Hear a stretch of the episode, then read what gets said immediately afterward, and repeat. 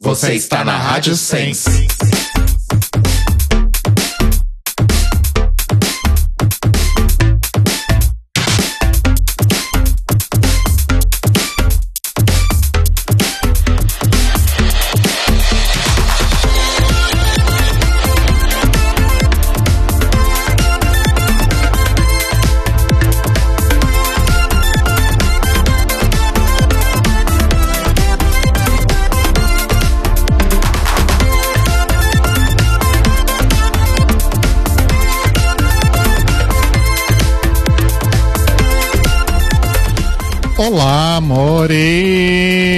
Estamos começando mais um The Library is Open ao vivo aqui na Rádio Sense, em sensecast.org. Eu sou o Rodrigo. Eu sou o Telo. Eu sou o Cairo. Inclusive, a gente esqueceu de falar na semana passada, porque a festa de final de ano tava tão bafo. Verdade. Que a gente até esqueceu das novidades. Semana passada, o nosso episódio de cobertura do último episódio de RuPaul's Drag Race UK foi A.K.A. a festa da firma do The Libraries Open. foi o último episódio transmitido ao vivo dos estúdios do Cambuci, né? Exato. Aí você pensa, ué, mas vocês não estão ao vivo agora? Estamos. Mas não do Cambuci. Exato. Subimos ali um pouquinho a Lins de Vasconcelos, subimos a pé, carregando todas as coisas, as caixas. Isso, dá nosso endereço mesmo. A louca. Ok. e agora, os estúdios do Cambuci, não mas, existem. E estamos nos estúdios da Vila Mariana. Olha só. Olha só. E é isso, né? É Basicamente. isso. E a gente tá usando uma nova conexão de internet, então tudo pode acontecer. Tudo pode acontecer. né? Mas é Assim isso. como no mundo da lua. Oi. Ok. O mundo da lua, aquele do, do Lucas Silva e Silva? Exato, onde tudo pode acontecer. Beijos pro Cal Hambúrguer. Era do Cal Hambúrguer também? Era, era do Flávio de Souza. Tá. I don't know her. I don't Eu só know. conheço o Cal Hambúrguer. Falou em cultura, falou no Cal Hambúrguer, né? É, então, gente, hoje é dia 2 de dezembro, isso significa que ontem foi dia 1 de dezembro, que é o Dia Mundial da Luta contra HIV e AIDS. E. ah, desculpa, o Telo me fez perder a. Desculpa. É que se você fechar a porta não tem internet, né? É verdade. Enfim. É, tempos difíceis. Dia Mundial da Luta de Conscientização sobre HIV e AIDS. E desde 2015 a gente faz ah, episódios nessa época do ano, né? Falando sobre esse tema de alguma forma. E o episódio de hoje, inclusive, ele tá aí muito ligado ao episódio que a gente fez em 2015. Foi o nosso primeiro episódio sobre o tema lá nos primórdios do The Library is Open. Quando a gente conversou com o Rico Vasconcelos, que é um médico infectologista e um dos responsáveis aí pelo projeto da PrEP aqui no Brasil. E era uma época em que o projeto ainda estava muito nos primórdios, né? Fazia um ano, mais ou menos, um pouco mais de um ano que estava acontecendo, quase um ano e meio. E muita coisa aconteceu desde então, né? Então a gente resolveu fazer aí um, um episódio falando especificamente sobre PrEP e falando de como que ela se desenvolveu, como que esse projeto se transformou em, em realidade e está acontecendo aqui no Brasil e todas as reviravoltas aí no, nesses últimos anos, né? E também entender um pouco como é né, a, a vida de quem aderiu à PrEP e a está utilizando atualmente a, a utilizando. E para isso a gente trouxe um convidado para falar aqui com a gente sobre a sua experiência com a PrEP. Quem tá aqui com a gente, Telo? Hoje com a gente está ele, que é maravilhoso, é lindo, é gostoso, é nosso apoiador, mas não é por isso que ele é gostoso e maravilhoso, que é Gui Gonçalves. Yay! Uhul! Oi, gente, boa noite, tudo bem? Tudo maravilhoso, seja bem-vindo de volta. Obrigado, gente. Muito obrigado mesmo, fiquei feliz com o convite. Um prazer sempre ter você aqui. Arrasou, Gui. Obrigado pela presença, desde já. Imagina. Bem-vindo aos sempre. estúdios da Vila Mariana, que agora você tá aqui voando, é etéreo. em memória. Tô, tô aí. Tô onipresente, porém, vou deixar, vou deixar minha marca. Quando as coisas estiverem um pouco mais organizadas, porque tá uma zona, aí você pode vir presencialmente, inclusive. Não precisa só etereamente. Pode deixar, gente. Pode deixar, estarei aí. Arrasou. E a E- pergunta, Cairo Braga? Gui Gonçalves, desde a última vez que estivestes aqui, a sua drag favorita mudou? Então, eu acho que da última vez eu não respondi essa pergunta, na verdade. Ih, a Eu gente acho. falhou, hein? Choque. eu acho. Mas eu já, eu já, eu já tinha. eu, já- eu já, eu já sabia o script, aí eu já montei na minha cabeça. Mas assim, eu tenho um top. Um top gringo e um top nacional, pode falar? Pode. Pode. Então, o meu top, o meu top gringo e o os dois mudam muito, né? Mas eu pensando pro episódio de hoje, acho que o meu top gringo seria Alaska Thunderfuck, é, Evie Oddly e Landon Sider, no momento. Arrasou. E de nacional seria Pablo Vittar, porque né? Sempre Rainha. longe demais. É, Glória Groove e Lia Clark. Só Arrasou. nas drags cantoras por enquanto. Mas sempre muda, gente. Sempre muda, então. É normal, mas é um- são dois ótimos tops. Arrasou muito. Exato. Inclusive, beijos pra Glória Groove. Pra todas, mas beijo especial pra Glória Groove. Eita, Laia. Aconteceu alguma coisa aqui. Socorro. Desculpa. Ok. Eu quase ia soltar um remix aqui. Um que- Glória Groove. Achei que Glória Groove ia entrar na gra- gravação agora e ia ser surpreendido. Levou.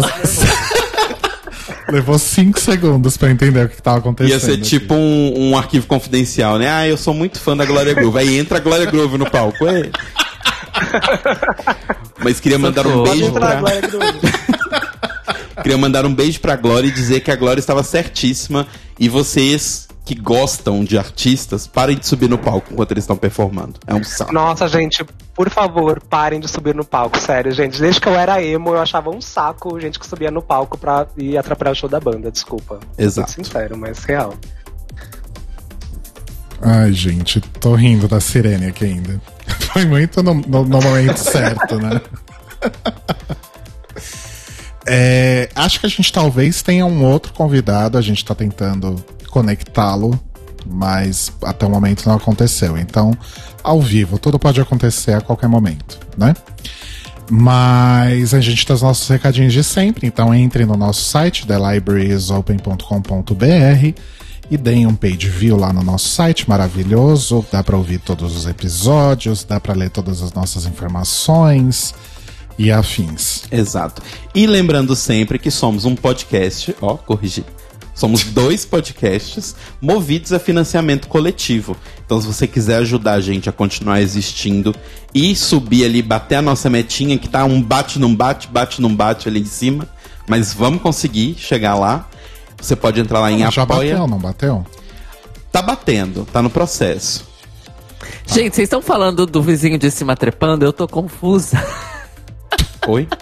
Oi. ok. Tá batendo, bate, não bate ali em cima. Parece que vocês têm problemas com o vizinho de cima, né? So tell us a joke. Eu tô procurando. Ai. Ah, pode ser esse. Are you fucking kidding me? Kidding me? Enfim, mas vocês podem entrar lá em apoia.se barra The Libraries Open e ajudar a gente com o que vocês puderem. As contribuições começam a partir de 13 reais. E sejam lindes e ajudem a gente. Arrasou. Então vamos lá? Vamos. Eu tô tão perdido que eu tô, eu tô espelhado aqui agora. As coisas ficam todas pro É, gente, lado. a gente tá numa casa que o modelo do apartamento é espelhado o modelo do outro apartamento que a gente morava. Então meio que a gente montou a mesma casa, só que espelhada, a casa do mundo invertido. Então tá tudo pro lado Socorro. ao contrário do que era. Então tá um pouco difícil. Mas vai dar tudo certo. Vamos lá.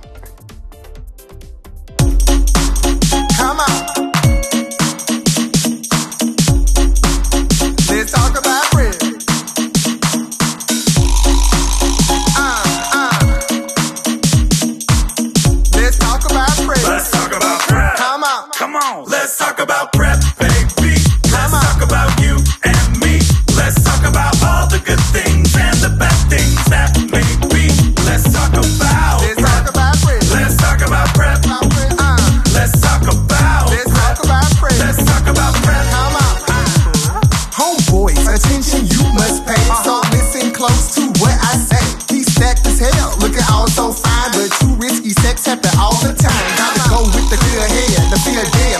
Honey, tried to go by the hill said. I was in the party with my tight dress on. Like a phone screen trying to get pressed down. Freak like me, I mean, I'm freak like Medina. Tell me where to go, I show up with no subpoena. Ina, Nina, Miney, Mo. 24K, I ain't your hoe.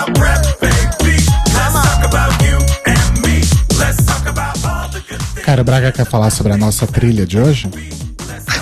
Pois bem, essa música que é, é da Casey Ortiz com o Big Dipper foi feita para uma campanha aí, se eu não me engano, de um ou dois anos atrás, lá nos Estados Unidos, de promoção justamente da PrEP, não é? E ela é uma espécie de versão aí adaptada do grande hit de educação sexual lançado pela Salt and Pepper lá no começo dos anos 90, que era o Let's Talk About Sex, que foi um escândalo na época, porque era não era simplesmente vamos falar de sexo de uma maneira sensual. Não, vamos falar de sexo como uma coisa da vida. Inclusive o refrão fala, né?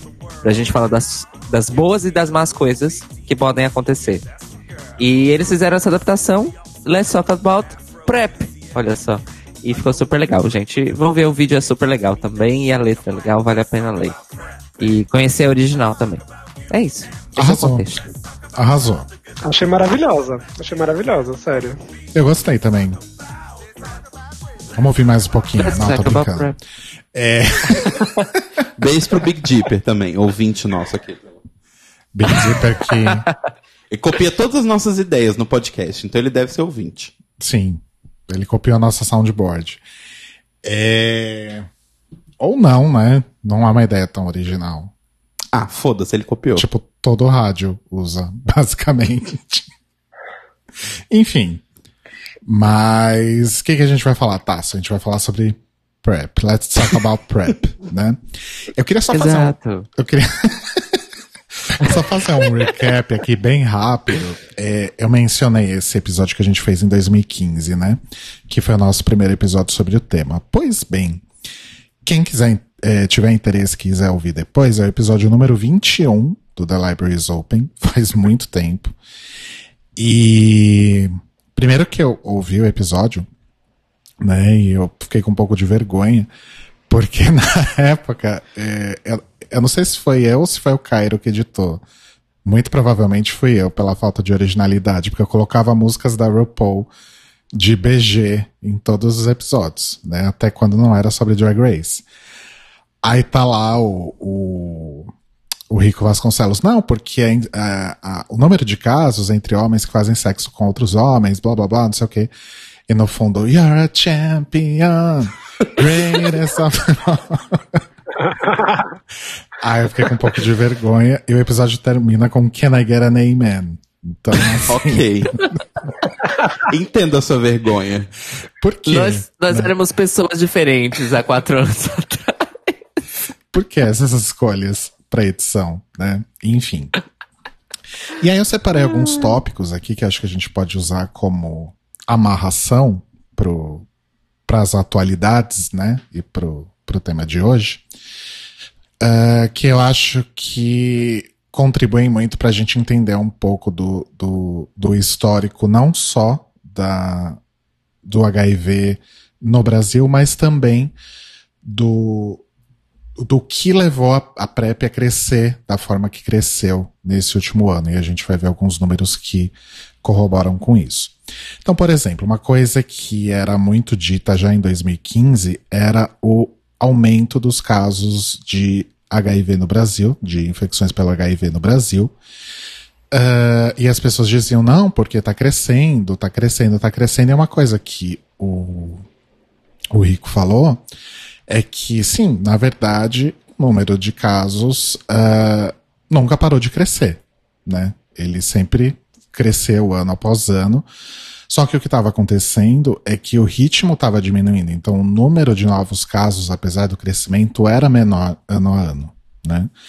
A grande preocupação na época é que até aí, mais ou menos, começo do, do começo meados dos anos 2000, a epidemia estava se desconcentrando, mas ela voltou a se concentrar entre homens que fazem sexo com outros homens. E particularmente numa população jovem, né, de 18 a 24 anos. E como o Rico disse naquele episódio, é como se estivéssemos andando de marcha ré, né? Ah, olhando os números aí mais recentes que foram divulgados pelo Ministério da Saúde na última sexta, 29 de novembro, ah, nos últimos cinco anos, o número de mortes pela doença no país caiu 22,8%, ou seja, de 12,5 mil em 2014 para 10,9 mil em 2018. Então, quatro anos, né? Fonte que eu peguei aqui, que eu não vou falar. E que a gente, na verdade, tem alguns ah, indicadores muito bons e muito interessantes ah, divulgados aí nesses últimos números. Um deles, ah, inclusive, o Cairo já tinha até mencionado em um Notícias Quebrando, que foi o fato de que São Paulo eliminou a transmissão vertical do HIV, né? ou seja, a transmissão do vírus de mães para os seus bebês. Então, ah, até então, no momento no Brasil, as únicas cidades que tinham essa certificação, que inclusive existe uma certificação para isso, eram Curitiba e Umuarama, mas são cidades bem menores do que São Paulo, né? E inclusive pela fonte que eu peguei aqui diz que a cidade de São Paulo seria então a maior cidade do planeta a receber essa certificação. Né? Então Uau. isso, isso é um feito bastante ah, interessante. E ainda em São Paulo, o número de infecções caiu de 2017 para 2018 em 18%. Sim. E segundo a fonte, esse, esse percentual aí, de fato, é uma queda inédita. Né? Sim. E eu vi que também uma outra coisa, nessa mesma reportagem sobre a questão do HIV ter diminuído 18% em São Paulo, foi um aumento dele em idosos. Né? Que, tipo, eu, não- eu não lembro exatamente a porcentagem, mas é que cresceu bastante entre idosos e, tipo, as pessoas estavam discutindo né, na reportagem, porque ainda faltam apuração desses dados para saber se, um, é uma má notícia pelo fato de que as pessoas idosas não estão se cuidando, ou dois, é uma boa notícia porque as pessoas que têm HIV estão chegando a uma idade mais velha.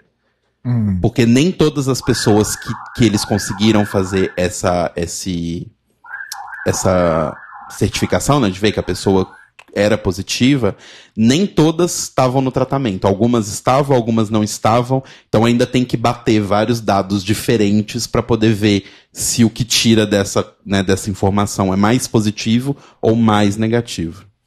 Hum, entendi. Interessante isso. Só queria deixar um disclaimer que essa sirene agora não fui eu. Tá? Não, não, não era a Glória Groove baixando aqui na, na Vila Mariana. É, Acho que foi aqui, gente. tudo bem. Acho. Tem problema. E, e nós temos um convidado internacional na linha. Alô? Alô? Alô, querida. Alô? Vitrola? Alô, Cristina. Tá me ouvindo? Alô, é engano? Tá me ouvindo, Cairo? Tô, meu bem. Não, Tô meu te bem, ouvindo e é, te vendo. bem? é que ligaram Tô te aqui. ouvindo e te... É que ligar aqui. Aqui é uma escola de música.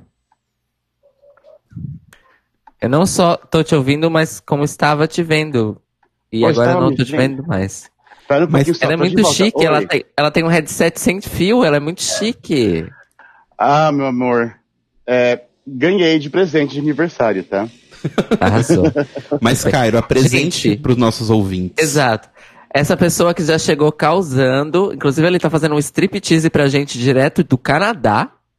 Uhul! é, é o nosso queridíssimo Rafa Bibi, Olá. ouvinte de longa data, que já contribuiu várias vezes com o The Libraries Open. Está aqui também para deixar o seu depoimento numa experiência internacional, porque a gente é chique, afinal de contas, né? E aí, Rafa, tudo bem? Como é que tá? Tudo bem, super feliz de estar aqui. Desculpa o atraso. Eu tinha saído do trabalho agora. Estou em casa, feliz, satisfeita, mas feliz de estar aqui. Arrasou. Muito bem.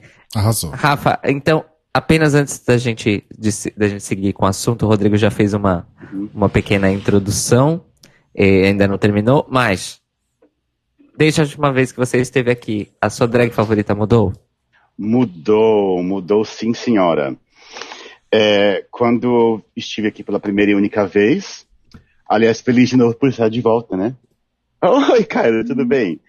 Então, eu vi na câmera rapidinho.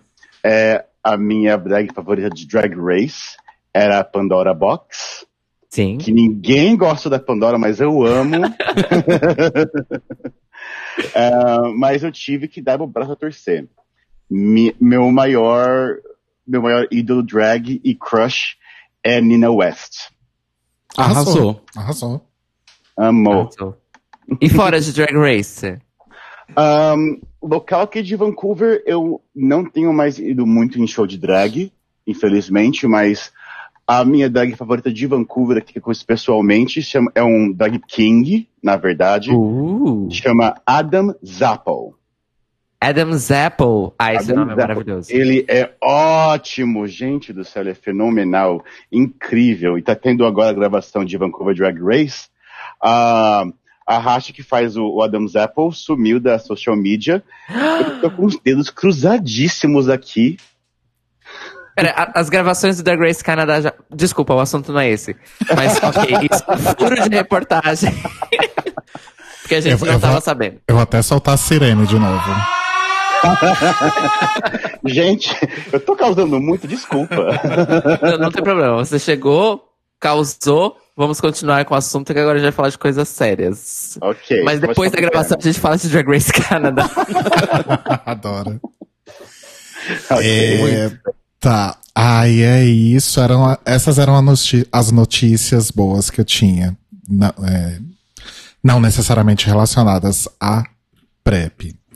que mais que o Rico falou? Então, em 2015, quando ele esteve aqui com a gente, dezembro de 2015, o projeto da PrEP aqui no Brasil tinha mais ou menos um ano e meio, estava acontecendo há mais ou menos um ano e meio, e tinha sido implementado inicialmente em Rio e São Paulo, entre as populações vulneráveis, ou seja, homens que fazem sexo com outros homens e mulheres trans.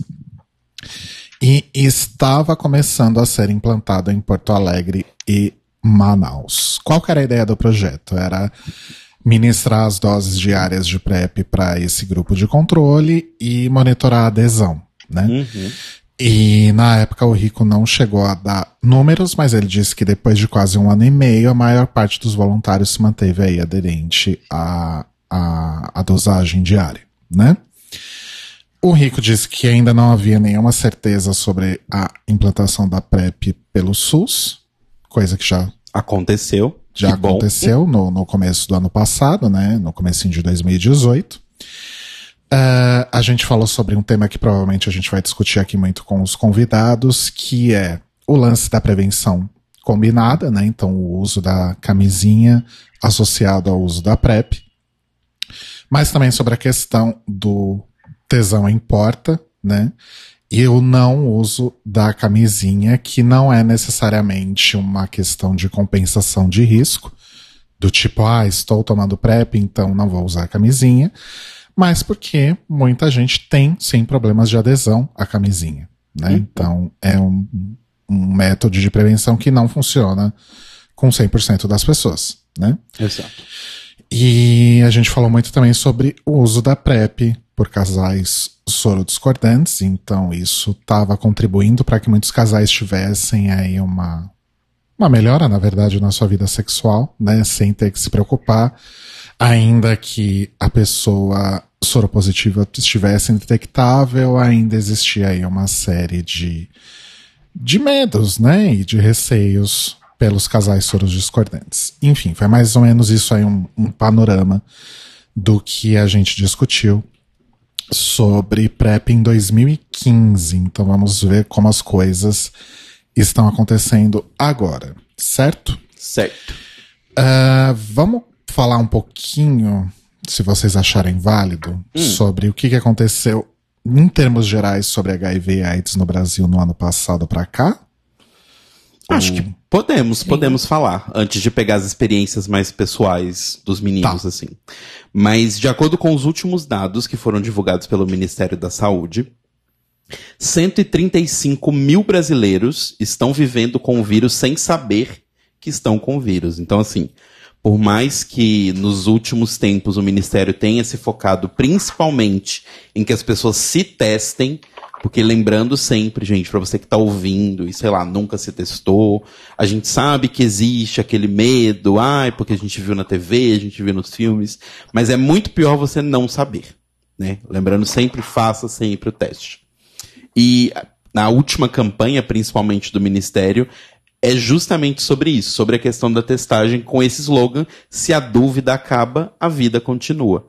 Né? Porque a gente vê cada vez mais pessoas com HIV vivendo muitos e muitos e muitos anos e vivendo bem. Né? A gente falou muito sobre isso nos nossos outros episódios sobre HIV, principalmente no nosso episódio 50, né, que conta a história de pessoas que têm HIV, estão vivendo e vão continuar vivendo, estão realizando seus sonhos. Então é muito importante que vocês continuem testando. Mas, apesar né, desse meu disclaimer, existem motivos para otimismo, porque nos últimos cinco anos o número de mortes pelo HIV caiu 22,8%, né, como o Rô tinha falado antes. E o mais importante, eu acho, da gente mostrar assim, de uma forma geral, né? Como está a, a epidemia hoje, o que a gente percebe, não estando dentro do ministério, mas o que a gente percebe é cada vez mais as pessoas estão descobrindo mais rápido, né? Então, assim, apesar da gente ter essa informação ruim de que várias pessoas jovens estão contraindo o vírus, querendo ou não, a gente está descobrindo muito cedo. Então, as pessoas com 18, 19 anos, assim que acabaram de contrair e começar a sua vida sexual, já estão entrando no tratamento. Então, atualmente, o cenário que a gente tem é ainda muita gente precisa se testar, muita gente não se testou por medo, mas, de certa forma, estamos caminhando para uma coisa boa, mais do que estávamos em 2015, o que é bom, visto, né, tudo que aconteceu politicamente de 2015 para cá. É, é aí que o bicho pega. Eu vou pedir, inclusive, pro Cairo me ajudar com isso. Mas um dos. Uma das coisas que aconteceram aí no, no começo desse ano, que deixou a gente bastante preocupado, foi o fim do DHV, né? Que era o Departamento de Vigilância, Prevenção e Controle das. Opa, não, mentira. O DHV. Qual que é, o. Qual que é a, a sigla do? DHV, Cairo? É o aqui. departamento de ISTs, AIDS, HIV e hepatites virais. Isso. Que foi. ah, não, ele não foi necessariamente desmantelado, mas Ele, ele, foi fundido, na verdade, né? ele passou a fundido fazer. com outros departamentos ali do, do Ministério da Saúde que lidavam também com é, doenças infecciosas que tinham ah, algum tipo de relação entre si, não apenas de políticas públicas, né, mas do ponto de vista clínico também, É, porque são epidemias e doenças infecciosas que ocorrem por meios similares. Então, a questão de contatos físicos com outras pessoas, seja contato sexual, seja contato não sexual. Então, por exemplo, o departamento que trata de tuberculose foi fundido de HIV é, também. De então, hanseníase. foi. É, de hanseníase também. Então, foi uma questão ali. é, de- foi, de fato, uma reestruturação, né? Querendo ou não. E, e nós ficamos com medo, não é?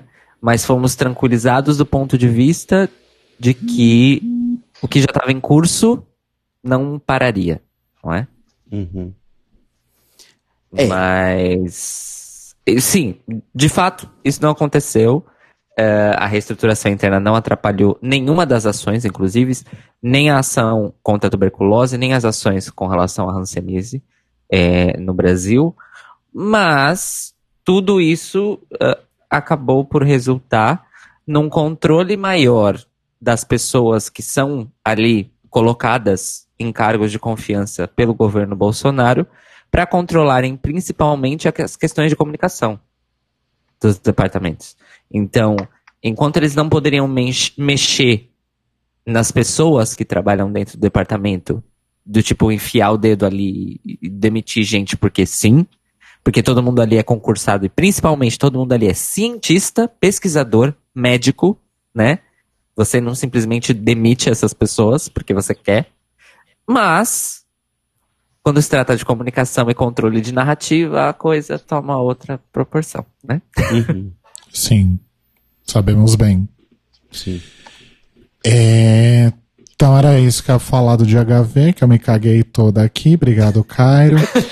eu acho que tudo começou quando a Adele Benzaquem foi exonerada, né? Foi o primeiro. Sim, a gente deu essa vermelho, notícia, né? inclusive, no Notícias Quebrando, que foi o primeiro sinal, acho que foi o, medo inicial, né? Porque assim, ok, al- algo está acontecendo, e aí tem essas movimentações, inclusive em junho agora, que não é um diretamente relacionado ao de HIV, mas tem a ver com a questão do HIV e AIDS, o Bolsonaro, né, o Bolsobosta, vetou um projeto que dispensava a pessoa com HIV ou com AIDS, que foi aposentada por invalidez, de realizar a reavaliação pericial, né? Já que a doença não tem cura, a pessoa precisa, teoricamente, precisa continuar fazendo o, o né, sempre vendo. Só que como a doença não tem cura, esse status não vai mudar.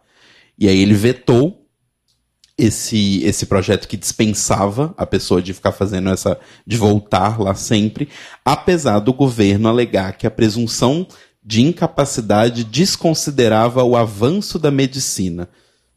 E aí o veto dele foi derrubado pelo Congresso. Basicamente falando, ah, não, mas vai que a pessoa se curou porque ela tomou, sei lá, um remédio muito louco. Mas obviamente, se a pessoa está tomando esse remédio, muito provavelmente ela está recebendo acompanhamento médico. Sabe? A pessoa não vai simplesmente tocar uma luz na cabeça dela. E ah, eu sou negativo agora. sabe? Mas enfim. Parênteses, eu vi hoje, por acaso, em algum site que o Congresso estava para derrubar nove vetos do, do Bolsonaro. Uhum.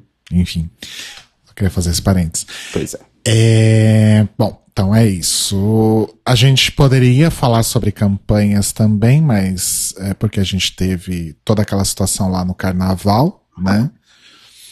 E de uma forma geral, as campanhas estão sendo muito criticadas porque elas estão voltando àquele esquema que a gente tinha nos anos 90, que é gerar medo, gerar asco, gerar é, pânico, Sim. enfim. Colocando o HIV como se ele fosse uma mancha na sua vida moral, né? Tipo uma coisa. Você não quer ter essa mancha moral na sua vida e blá blá blá.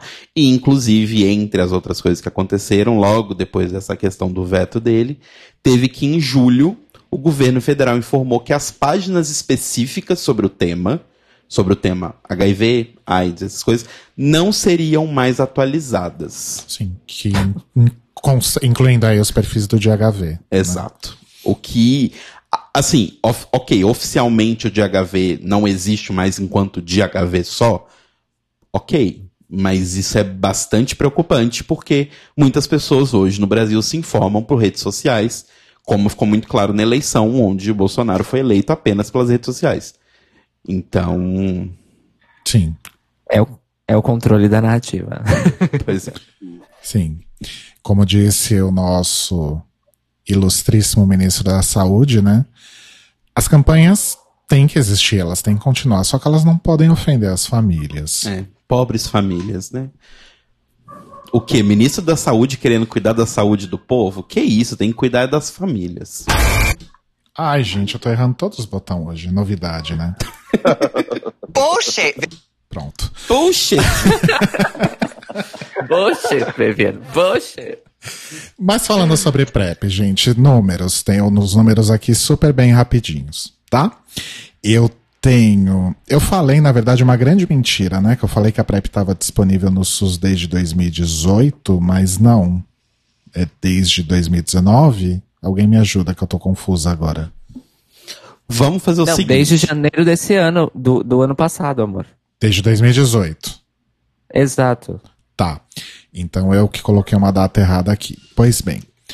É. É ao vivo, gente. Não, Vamos fazer o desculpa. seguinte, pra gente não, Não, ficar... eu só, eu só quero falar um negócio aqui que é tá, muito desculpa. interessante.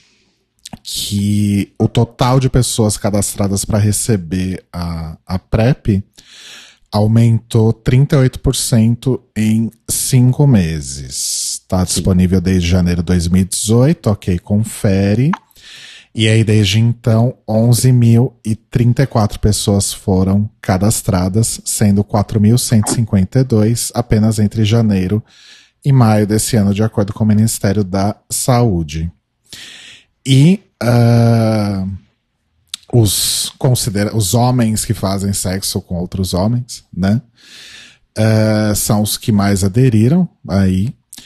E além deles, ah, travestis, homens trans e mulheres trans, que representam menos de 5% dos usuários da PrEP. Porém, there's a catch, né? A gente sabe que a população trans travesti sempre foi subrepresentada, né? Por causa das pesquisas demográficas e estatísticas do IBGE, Sim. né? Então, na E verdade, assim- esse número tende a ser muito maior do que o que é oficialmente registrado Exato. e informado. Porque assim, apesar da gente ter um- momento onde mudança de documentos é mais acessível, a gente tem que lembrar que a gente está falando de que é mais acessível numa posição de pessoas que moram a menos de 800 quilômetros da costa do Brasil.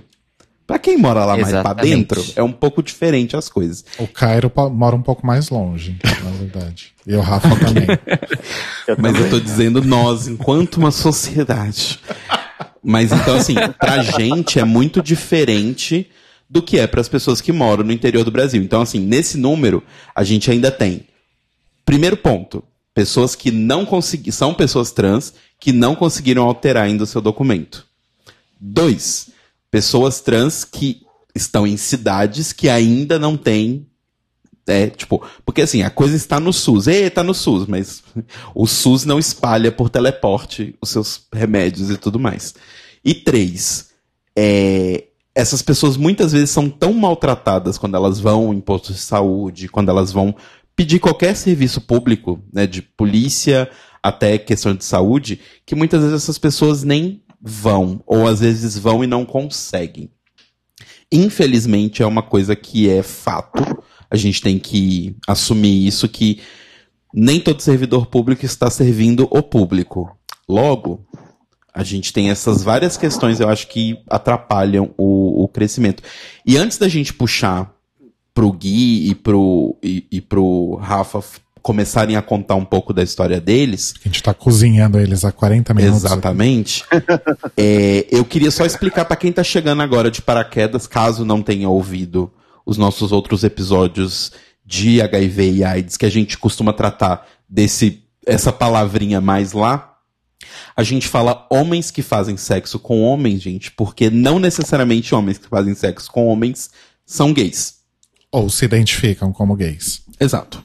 Mas, enfim, eles podem não se identificar ou podem não ser mesmo. Então, só para explicar por que, que o Ministério usa essa sigla e por que é a sigla que a gente aplica aqui.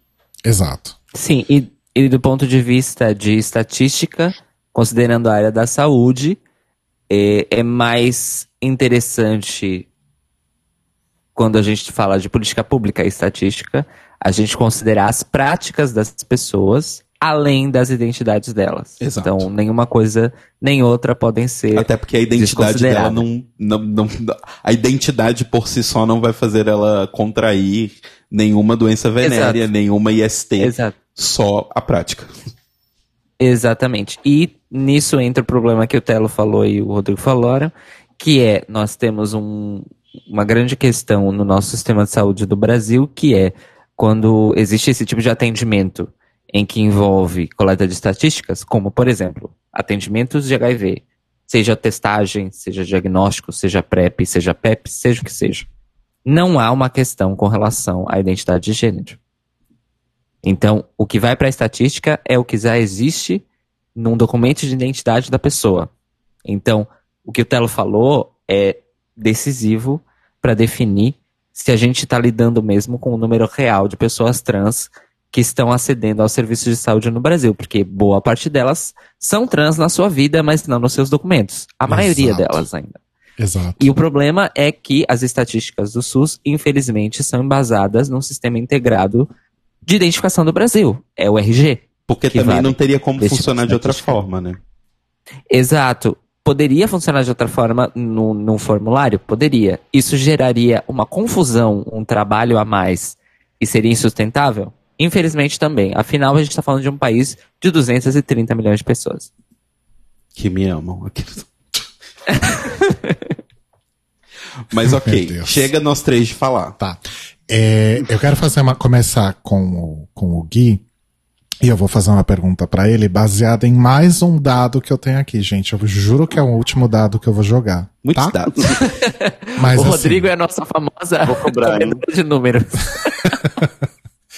É, eu achei aqui no site aidsmap.com é, uma notícia sobre uma pesquisa de fevereiro, um estudo, na verdade, de fevereiro de 2019, dizendo que nos Estados Unidos apenas dois em cada cinco usuários da PrEP continuam tomando por mais de, de dois anos, né?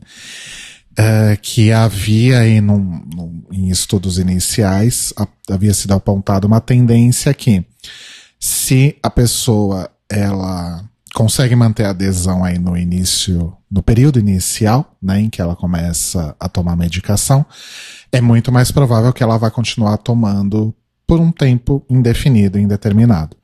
Só que aí, baseado em pesquisas feitas em redes de farmácia, né, porque lá nos Estados Unidos os- as pessoas compram o, o seu truvada na farmácia e tal, foi notado aí uma, uma queda né, na, na adesão do- dos usuários. É certo falar usuários? Sim, pessoas É, né? que usam. E aí eu lembrei que o Gui, no final do ano passado, no episódio que a gente fez sobre 30 anos, né, de luta contra HIV e AIDS, o Gui mandou pra gente um áudio falando bem rapidinho sobre a, como estava sendo a experiência dele. E aí eu queria começar te perguntando, Gui, sobre adesão, né? Como que tá sendo então pra você aí um ano depois? Olha, gente, tá sendo ótimo, assim. Eu, tinha falado lá naquele relato que eu tive pouquíssimos efeitos colaterais e me mantenho no mesmo, assim, tipo, depois do- dos primeiros dias, assim, que eu tive alguns efeitinhos colaterais, nunca mais tive nada. E tá sendo ótimo, assim, eu tô sendo bem regrado com relação a tomar o, a- o todos os dias, assim. É, pra, uma maneira que ajudou muito para mim foi ter estabelecido de fato um horário, que eu sempre tomo um horário definido, assim, e agora eu já nem coloco mais o relógio para despertar e tal, já tá meio que automático. E tá sendo ótimo também a coisa do, além do físico, do psicológico, né, que eu acho que você fica muito mais tranquilo, além do, de, né, poder desfrutar de experiências sexuais mais tranquilamente. É, mesmo usando como uma, é, uma combinação, é, uma, uma prevenção combinada, é, a- quanto até, até o controle, né? Pelo menos aqui no Brasil, até onde eu sei, não sei se é o único país que rola isso de para você poder retirar o PrEP de três em três meses, você tem que fazer todos os exames de STs e tudo mais e me tranquiliza muito esse processo de saber como, né, como tá, tá sendo sempre tendo aquele check-up em dia. Então, além de saber meus status sorológicos, eu sei de com relação a todas as outras infecções, né? Isso é bem com, com- é confortante, assim, você fica muito mais tranquilo para desfrutar e aproveitar do, do sexo da maneira que mais eficaz e tranquila, de verdade. Tá sendo ótimo. É, agora sim, perguntando pra você e, e pro Rafa também. Gente, é. Assim, eu sou hipertenso e Eu, eu sou hipertensa, Rosana. eu também tomo uma, uma medicação de dose diária. Eu sempre esqueço. Pelo menos uma vez a cada. a cada dois meses, vai, eu esqueço. Cada três semanas. Tá. Como, como é que vocês fazem, gente? Eu, eu não consigo. Eu, eu tomo um remédio para hipertensão há uns três, quatro anos. E às vezes eu simplesmente esqueço. Aí eu olho ali no meu criado mudo. Não é criado mudo, não pode mais falar criado mudo. Eu olho na minha mesinha de cabeceira e falo: Nossa, o remédio de hoje, né? Eu não tomei. E ele me fala isso, tipo, 11 horas da noite. Aí ele olha pra mim e pergunta com a cara mais lavada. Eu tomo. Toma, essa? toma sim. Toma aqui esse tapa na sua cara, pá! E imediatamente, no, no momento em que eu percebo que eu, que eu não tomei, começa a me dar tontura, dor de cabeça, en- enfim. Eu posso responder essa, por favor? Responde. Ah, então, em primeiro lugar, a- me abraça porque eu também sou hipertenso, tá? Ó, você sabe como que é, né? É difícil. Eu sei como é que é. Eu tomo Ramipril. É o que você toma também, não? Eu tomo a substância valsartana e, e, é, e tem uma outra substância junto, a- amidipino, alguma coisa assim.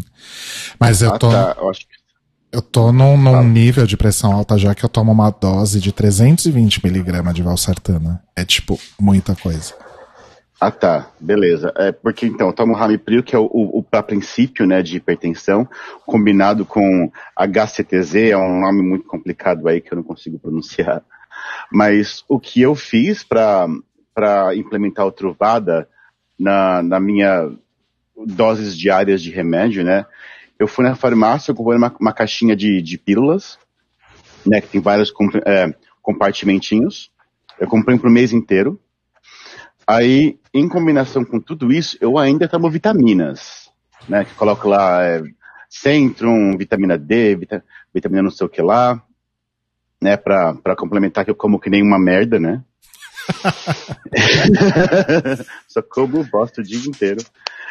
E o que eu faço é, eu tenho aquela caixinha com 28 compartimentos, chego uma vez por mês eu sento, abro todos os compartimentinhos, coloco uma pílula de truvada, um do, do Ramipril, um de, de Centro, um de vitamina D, um de vitamina disso, outro de coenzima Q10.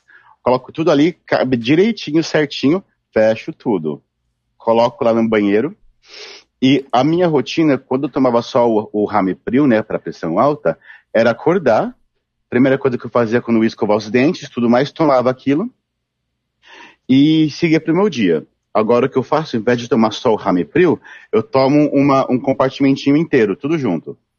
Tá, saquei.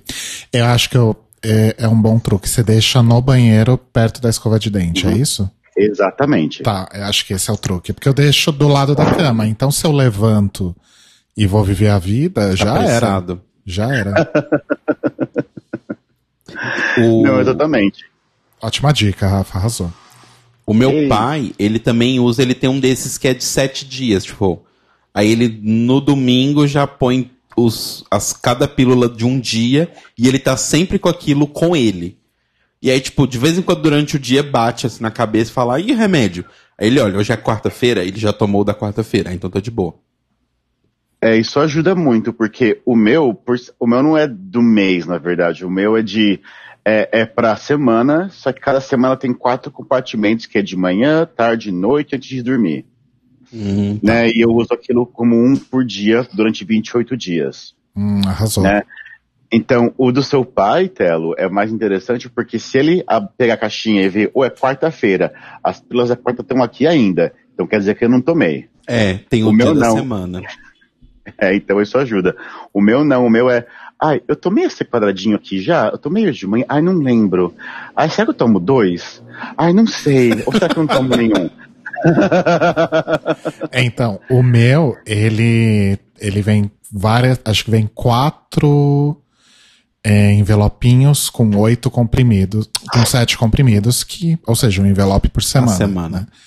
E aí eu olho e penso, tá, mas esse aqui é o que eu deveria ter tomado hoje ou esse já é o. Ah, eu já me perco todo. Mas eu acho, acho que eu vou ter que usar as caixinhas mesmo. E você, Gui? Então, no meu caso, o que ajuda muito é. Eu, eu já, já já tentei essa coisa das caixinhas, inclusive, mas eu sempre esquecia, gente. Eu sempre esquecia a caixa em casa. Então, assim, eu nunca deu muito certo, assim, aí eu esquecia tudo. É, o que eu faço é pegar dois frasquinhos de truvada, né? Cada 30 comprimidos, e eu deixo, eu levo um na minha necessaire, que tá sempre comigo, e um eu deixo em casa. E aí o que fixou, fixou muito pra mim é que eu sempre é, me policiei a tomar as duas horas. Então sempre dá duas horas, duas e meia, eu falo, já tomei. Será que eu já tomei? Aí a, a minha, a minha médica ela me chamou a atenção, sempre você toma dois por dia? Porque o meu frasquinho, eles contam, né? Quando você vai lá fazer a consulta, sempre tem menos.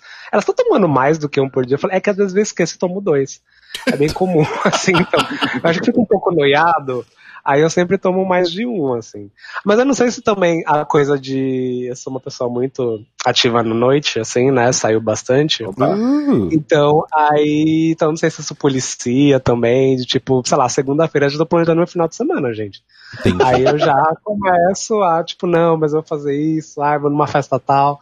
Aí eu sempre fico, não, tem que tomar, tem que tomar pra estar sempre ali em dia, né? Mas pra mim eu vejo assim, vejo algum relógio duas horas, duas e meia, eu fico pensando, você já tomei hoje? Ah, não, já tomei, ah, não tomei. E tomo dois às vezes, enfim, é comum. Gente, assim. ni- ninguém coloca alarme no celular? Eu colocava no começo, aí eu depois eu falei, ah, eu já vejo, já é 14 horas o horário cabalístico, eu já, já fico mais tranquilo, assim, quando eu ah, olho. tá bem. Já lembro meio automático, assim, sabe? né?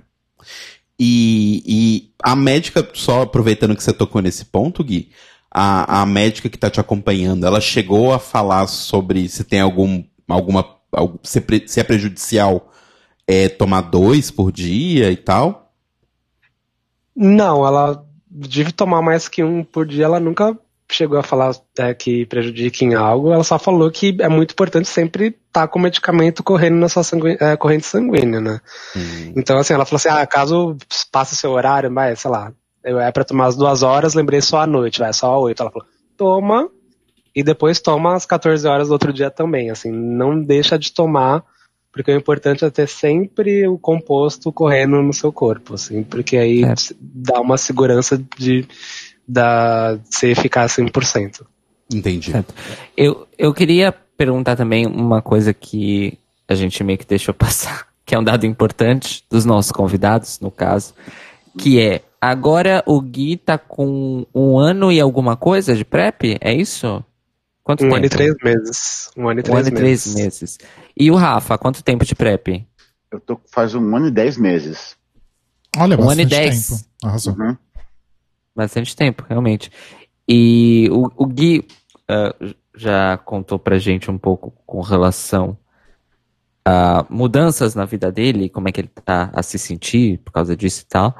E qual foi a mudança ou as mudanças que você sentiu além da rotina de tomar remédios que mudou, porque ganhou um comprimido a mais é, na sua vida? Porque, se, se eu não me engano, você começou a tomar PrEP, você já estava casado? Ou foi antes ou foi depois?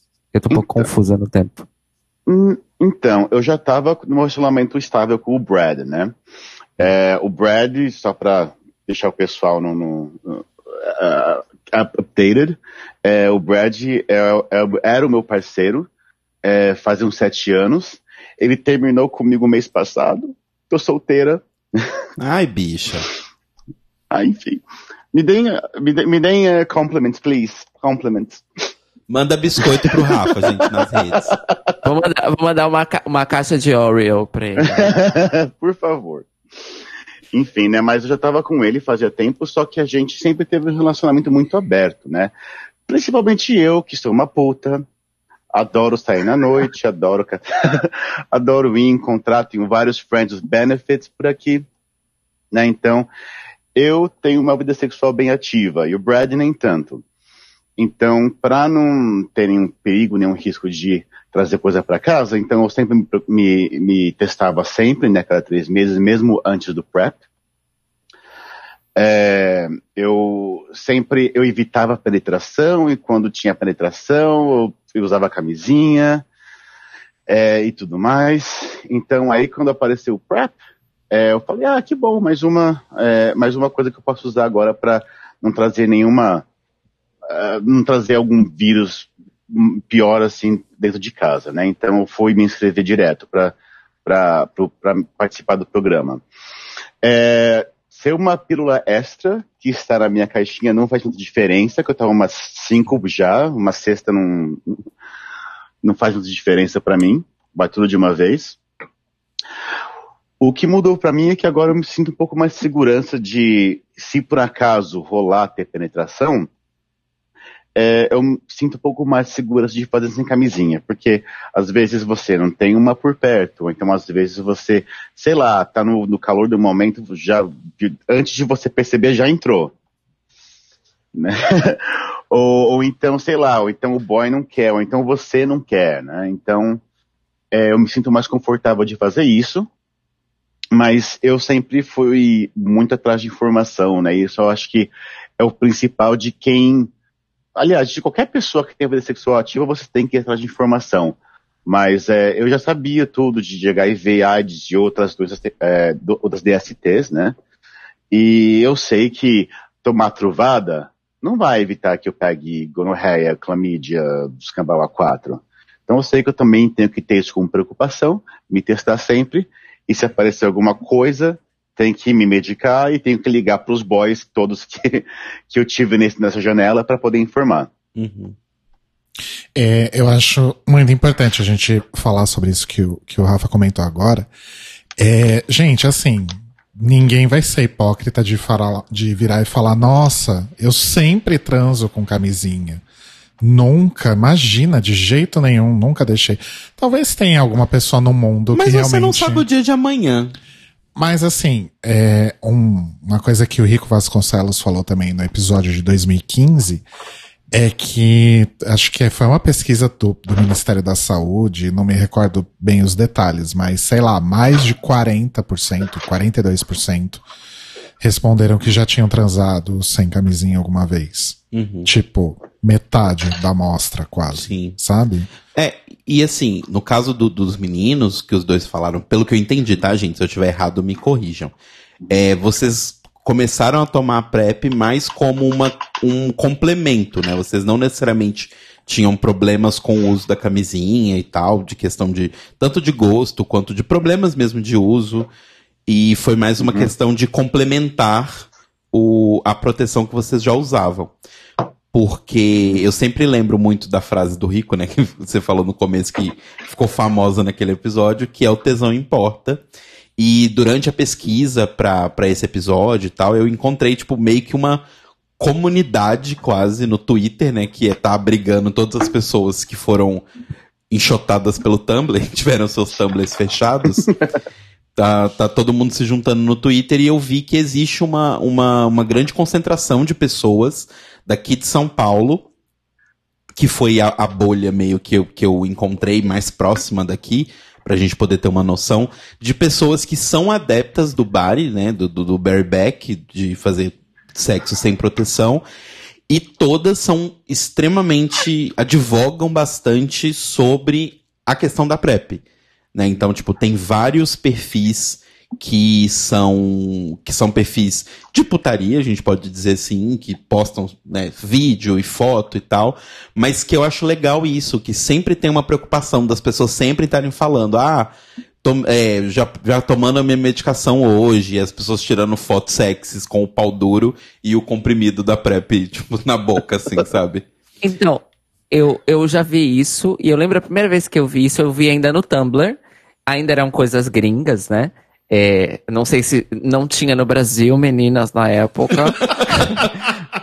mas, mas eu lembro que a primeira vez que eu vi aquilo, eu, eu parei assim, eu realmente fiquei observando aquele post, né? É do tipo, o cara tá ali numa posição, vai, de, de pornstar de nicho no Tumblr, certo? É, isso foi antes de OnlyFans, tá, gente? Eu tô falando realmente de alguns anos atrás, tá?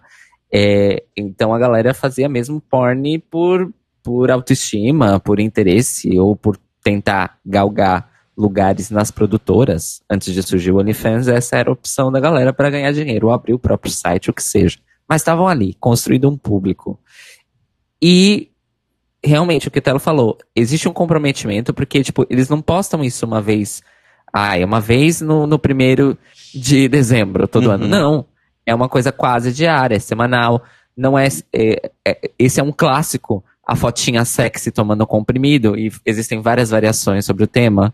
Existem as mais sérias, que eles mostram o, o, vidrinho de turvada, só e um sorrisinho. Tem a segurando o pau e tomando o comprimido, como o Telo descreveu. Essa eu já vi várias vezes, inclusive. Várias pessoas é, diferentes fazendo. Tem os dos casais, que tomam a PrEP juntos, aí fazem aquele bracinho cruzado, tipo, uh, bebendo vinho, toma, dando a PrEP um pro outro. Então, assim, várias coisas muito lúdicas, muito próximas das pessoas, que você usa o contexto ali da pornografia fácil da internet e coloca um ingrediente a mais ali que ninguém estava esperando, Uhum. né? Na época. Entendi. Hoje em dia é um pouco mais naturalizado. E eu pensei e, e- e- e- e pensei comigo, tipo, isso faz muito sentido. Porque eles estão eles estão por fazer um trabalho que complementa um trabalho considerado oficial, né? Com relação a você divulgar uma naturalidade do tratamento, certo? Que o tratamento pode ser parte da sua vida e que se as pessoas que vivem com HIV também tomam os seus compromissos diários para deixarem de ter a carga viral no corpo e deixarem de serem é, transmissíveis, né? Você também pode fazer a mesma coisa para se proteger, né? Uhum. E aí a gente entrou, eu- queria também falar um pouco disso, não sei se o Rodrigo tem isso na pauta ou não, mas eu lembrei de uma das coisas que o Rico falou agora, do lance do tesão importa, que eu lembro que ele falou da questão do novo paradigma sexual no mundo do HIV, com a chegada da PrEP, que é, é, o sexo sem camisinha mais seguro, estatisticamente falando, entre uma pessoa que tem HIV e está indetectável e uma pessoa que faz PrEP. Uhum. Uhum. É a única situação em que a gente sabe em que não haverá infecção. É Essa. E olha e só, isso gente, as explode duas a cabeça pessoas. das pessoas. Sim, e, e assim, prestando atenção nisso que o Cairo falou, as duas pessoas sabem o seu status sorológico. Então, tipo, Exato. a relação sexual Exato. saudável ela começa em saber. Depois que você sabe, aí você vai atrás Uhum. de, de formas de ou travar esse vírus né, e não passar ele pra frente, ou de impedir que esse vírus entre na sua corrente, mas tudo começa no você saber efetivamente. Arrasou. E aí eu queria aproveitar isso para perguntar para os meninos é, se houve uma mudança, é, não necessariamente de comportamento, porque eu acho que isso também pode ser um segundo momento, mas uma mudança de pensamento por causa da PrEP, quando a PrEP te dá ah, um- uma escolha de risco mais consciente do que você simplesmente, eh, sem a PrEP, escolher transar sem camisinha. Entendeu o que eu quero dizer?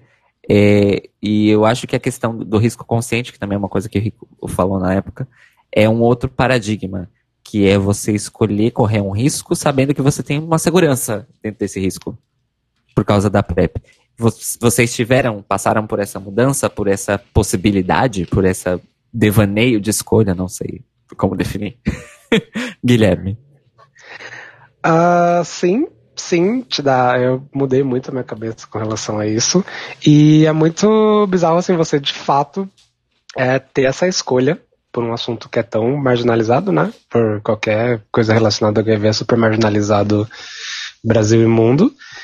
E, mas no começo foi, foi bem diferente, assim, porque no começo você fica meio travado quando você tem alguma relação de se colocar nessa posição e saber que não, tenho essa escolha.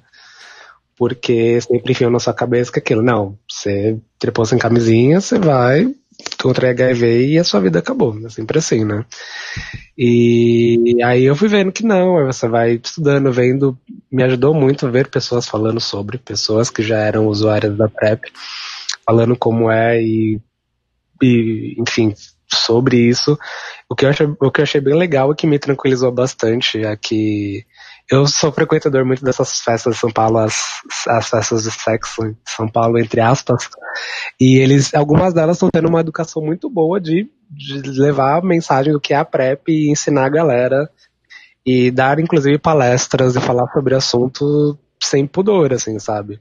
E estando nesse meio e vendo a galera falando sobre assunto, me deixou muito mais tranquilo e ok, você sabe sobre isso, como as coisas funcionam. E tudo fica mais tranquilo, assim, porque mesmo quando você está usando o PrEP, isso aconteceu muito comigo no começo, que inclusive o artigo que eu escrevi sobre isso no Medium é o, é o nome do seu hashtag Truvada Horror, que é a galera falando, né? É o que sempre o povo fala.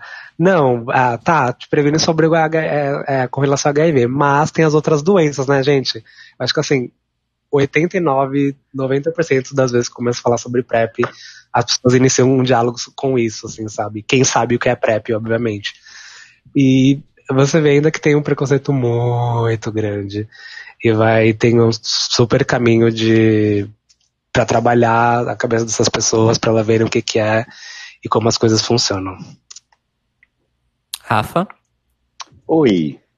É, então, para mim, é, o que na verdade mudou muito a minha perspectiva de como eram as coisas e como não eram e tal, foi quando eu fui aprender o que, que é ser uma pessoa indetectável.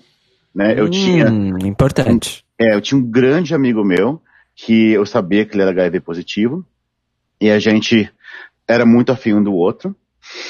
Aí a gente conversou muito e tudo mais e ele falou, ah, eu sou positivo mesmo, mas eu sou indetectável.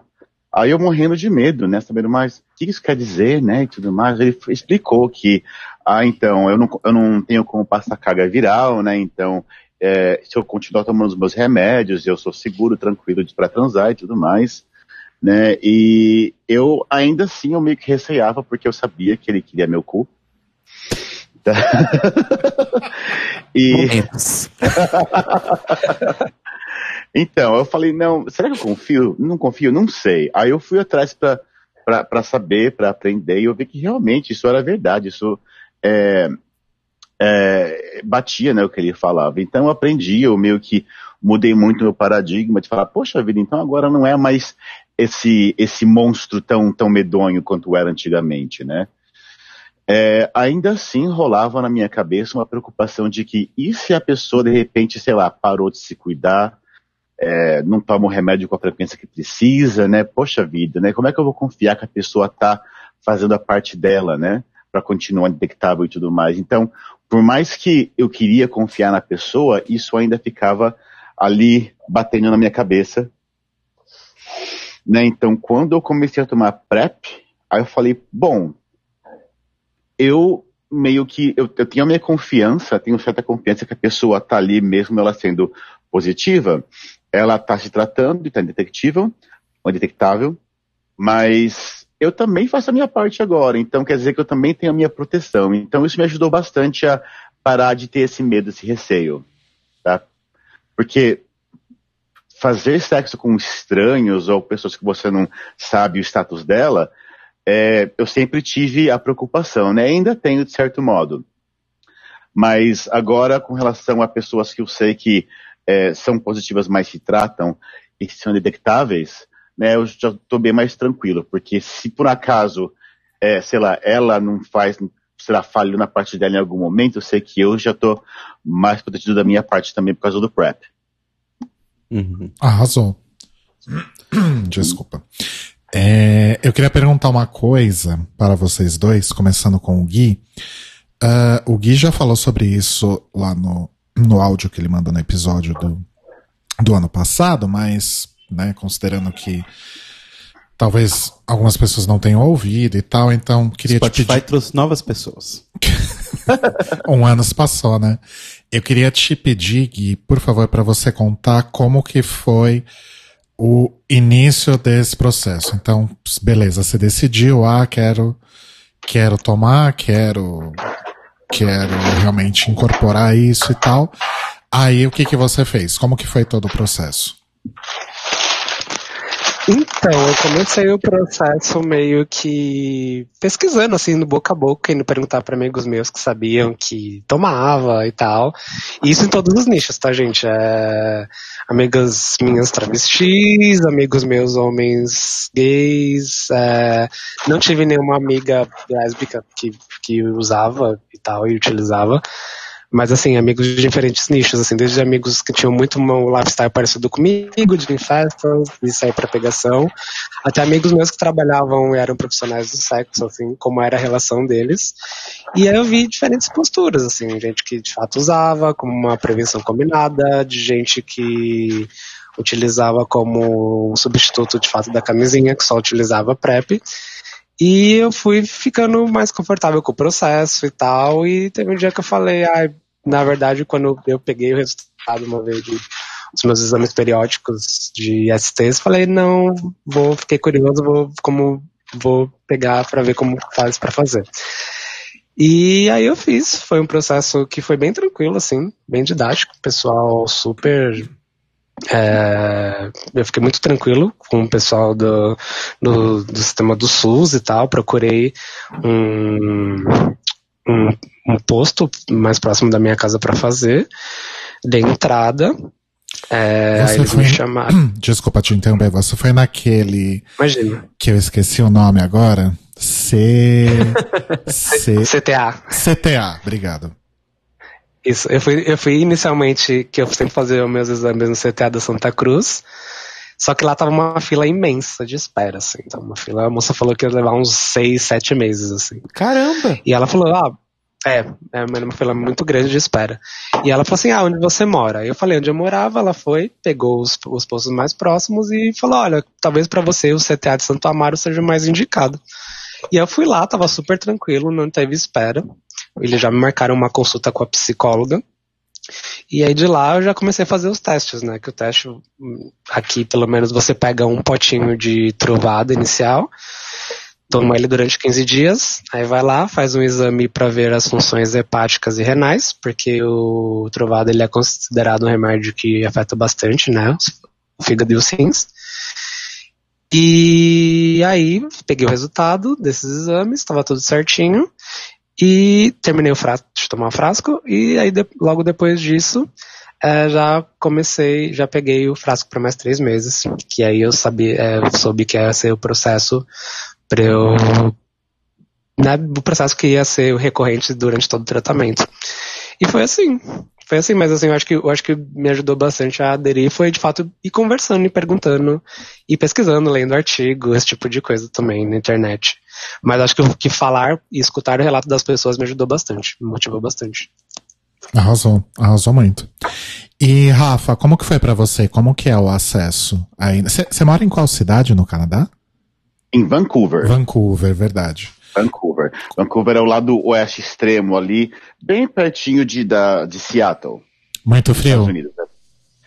É, na verdade, aqui é a província mais quente do Canadá. Olha só. O que não significa muita É. coisa pensando que é o Canadá. Aí, Aqui aí chega é- só até menos 20, menos 25. Não, aqui no- na noite mais fria do ano dá um menos 5.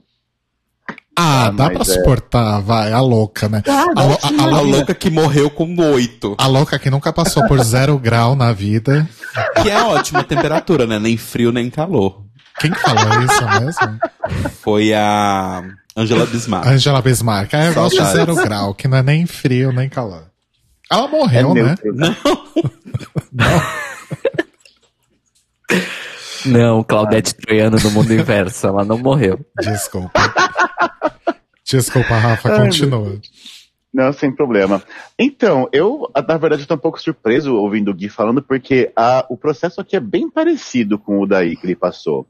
Né? A diferença é que antes, né, por eu estar aqui em Vancouver, ter um privilégio, ah, uns, eu não fazia isso, mas os amigos meus faziam, meio que um Dallas Buyers Club, né, que eles se juntavam, eh, pegavam um médico eh, americano, pagavam ele, para receitar trovada para eles. Aí eles mandavam entregar numa caixa postal do outro lado da fronteira, né, bem pertinho da fronteira aqui. Aí um ia com as receitas todas, pegava um carro, ia lá, pegava os pacotes todos, apresentava na, na, na fronteira e trazia eles para cá. Isso antes de disponibilizar em trovada eh, pelo Seguro Nacional aqui no Canadá, né? É, aqui no Canadá começou a, a- a ser distribuído no começo de 2018, bem parecido com aí em São Paulo. É, e o processo é bem parecido, né? Eu vou lá, falo com o médico, né? Tem médicos que atendem em clínicas de, de DSTs que são especialistas nisso, né? Para o público LGBT.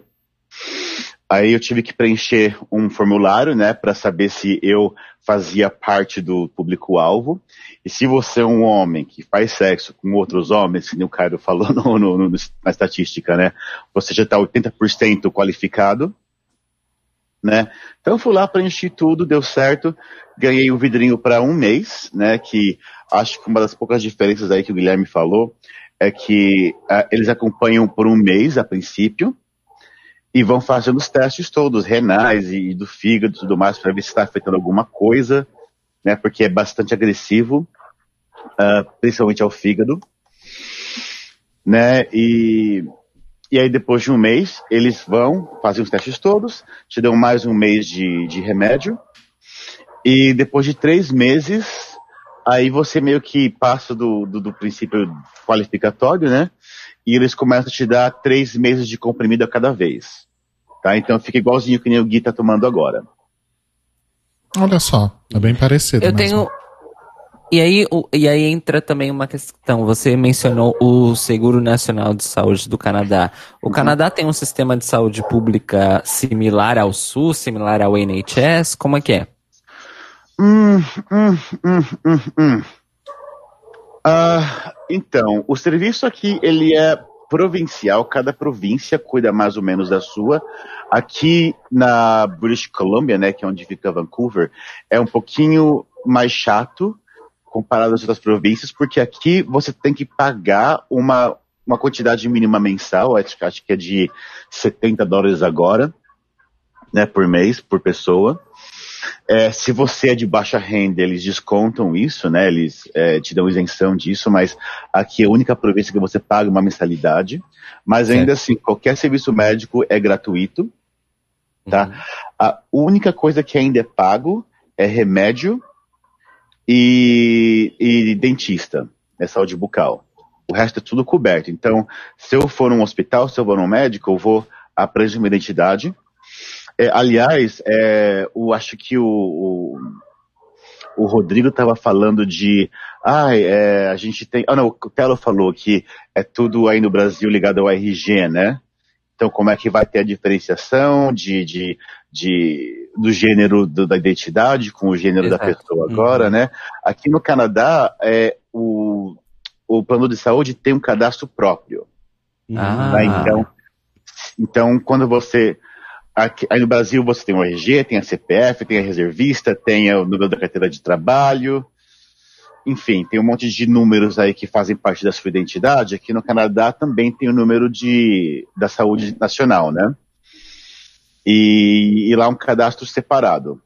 No fim das contas, né, eles são todos meio que interligados, mas, por exemplo, tem um grande amigo meu, que ele é um homem trans, que ele no serviço de saúde, ele, desde, desde o princípio, ele é registrado como homem trans, ah, mas ele só recebeu agora, mês, mês retrasado, a identidade dele falando que ele é masculino. Certo. Então, Mas seria o documento retificado no Brasil, né? É. É, Nos termos do Brasil. Interessante. Interessante saber, porque é, a questão dos sistemas de saúde ao redor do mundo, do mundo é ótimo. ao redor do mundo tem tudo a ver com o alcance da PrEP e o alcance que a PrEP tem neste momento Sim. né? Apesar dela ter ironicamente começado no, num país do mundo que é um desexemplo eh, de saúde, de sistema de saúde, eh, temos aí o caso do Brasil e agora o caso do Canadá, que são exitosos aí no- numa implantação da PrEP no sistema de saúde. Eu estou introduzindo esse assunto, mas nem sei se o Rodrigo ia deixar. Do PrEP, o nosso bloco PrEP pelo mundo. Exato. Mas acho que a gente pode começar assim. Vou pôr, vou pôr até um tema musical aqui. Ai, errei. É o grito, é uma música. Não era Então. pra ser isso. É, eu quero só. eu Já, a gente já vai entrar nisso, sim. E eu já entro perguntando pro, pro Rafa. Rafa, você Oi. toma o Truvada Truvada mesmo, nome comercial Truvada. Não, não, Não? eu tomo genérico. Ah, Muito é bem. isso, é isso que ia Outro perguntar. detalhe importantíssimo. Uhum. Sim. Eu tomo. É, tá aqui, na, tá aqui. Até se você estiver na câmera aí, ó, tá aqui meu, meu, meu comprimidinho. Tá aqui. Olha, Apo et emicitrabina tenofovir. sim. Que é o mesmo que você toma, né, Gui? Exato, exato. Eu acho que aqui no, pelo SUS não, ninguém distribui o Truvada, só, Não, só o genérico. Só o genérico mesmo, né? É Ai, só posso pra. falar? Sim. Diga.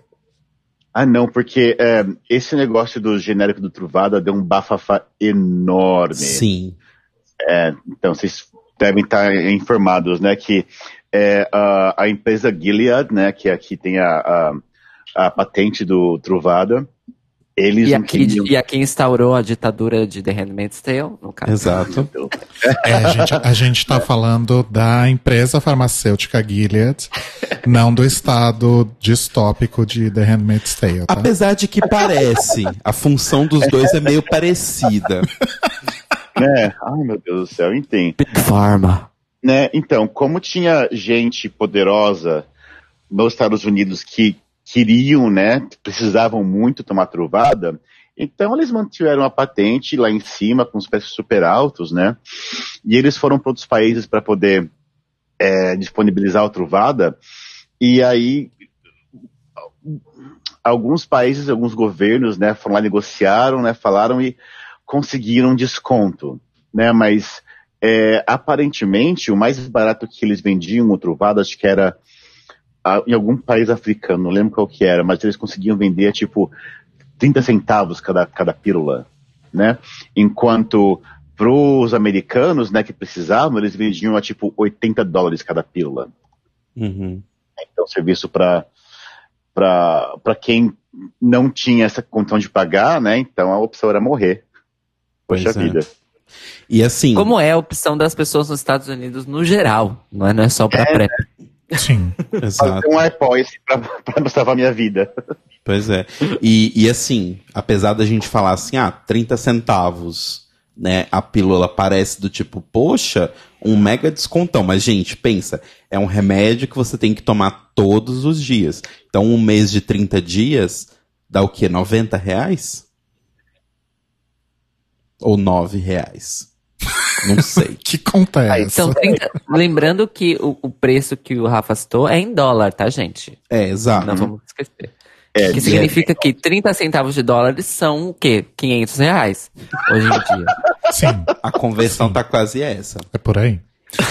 É, mas de fato, é, eu fiz essa pergunta porque nos Estados Unidos o que as pessoas tomam é esse medicamento, né? Cujo nome comercial é Truvada e que acabou virando sinônimo de PrEP, né? Sim. Se gerou até o, o Truvada Horror e tudo mais, né? Exato. Ah, mas o que eu tava vendo, de acordo com o site prepwatch.org, ah, aparentemente existe uma disponibilidade de PrEP nos Estados Unidos também em clínicas do governo, em nível nacional. Então, só que o lance do, do negócio dos Estados Unidos é que, um pouco parecido com o que o Rafa falou, é, é meio que por estado como a coisa funciona e sempre vai depender de procura. Então, assim, Tá. a entendi. gente tem a questão do tipo, o SUS oferece. Então, se o SUS oferece, teoricamente, em todos os lugares que o SUS cobre, o SUS teria que levar isso lá. Como lá não é assim, você tá, tá tipo, tem a questão de disponibilidade, tem tudo mais, sabe? Inclusive, a gente tem alguns dados sobre especificamente os Estados Unidos, que são do site aidsmap.com, que o Rodrigo falou, que eu acho que, assim, obviamente não sei, não, não fiz uma pesquisa sociológica dos Estados Unidos para saber, mas parece que essa questão da disponibilidade ser bem complicada e o Truvada ser bem caro afeta muito a questão das pessoas ficarem no tratamento, né? O tratamento pegar, entre aspas. Ah, não, com certeza. E um dado que eles têm é que dentro dos Estados Unidos, somente dois de cada cinco usuários de PrEP ficam no projeto é, depois de dois anos. Né? Eles fizeram essa pesquisa pegando um- um- um- uma, né, uma quantidade de pessoas, 7.148 pessoas, que isso dá mais ou menos um, um, 1% da quantidade de pessoas nos Estados Unidos todo que estão tomando PrEP.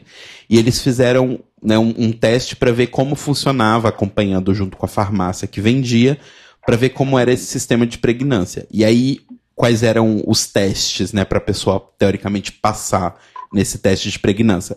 Ela teria que tomar a PrEP no mínimo 16 dias por mês, né, dentro dos 30 dias do mês, por pelo menos, né, no, no total, a soma seria a pessoa como se ela tivesse tomado nove meses dentro de um ano a PrEP.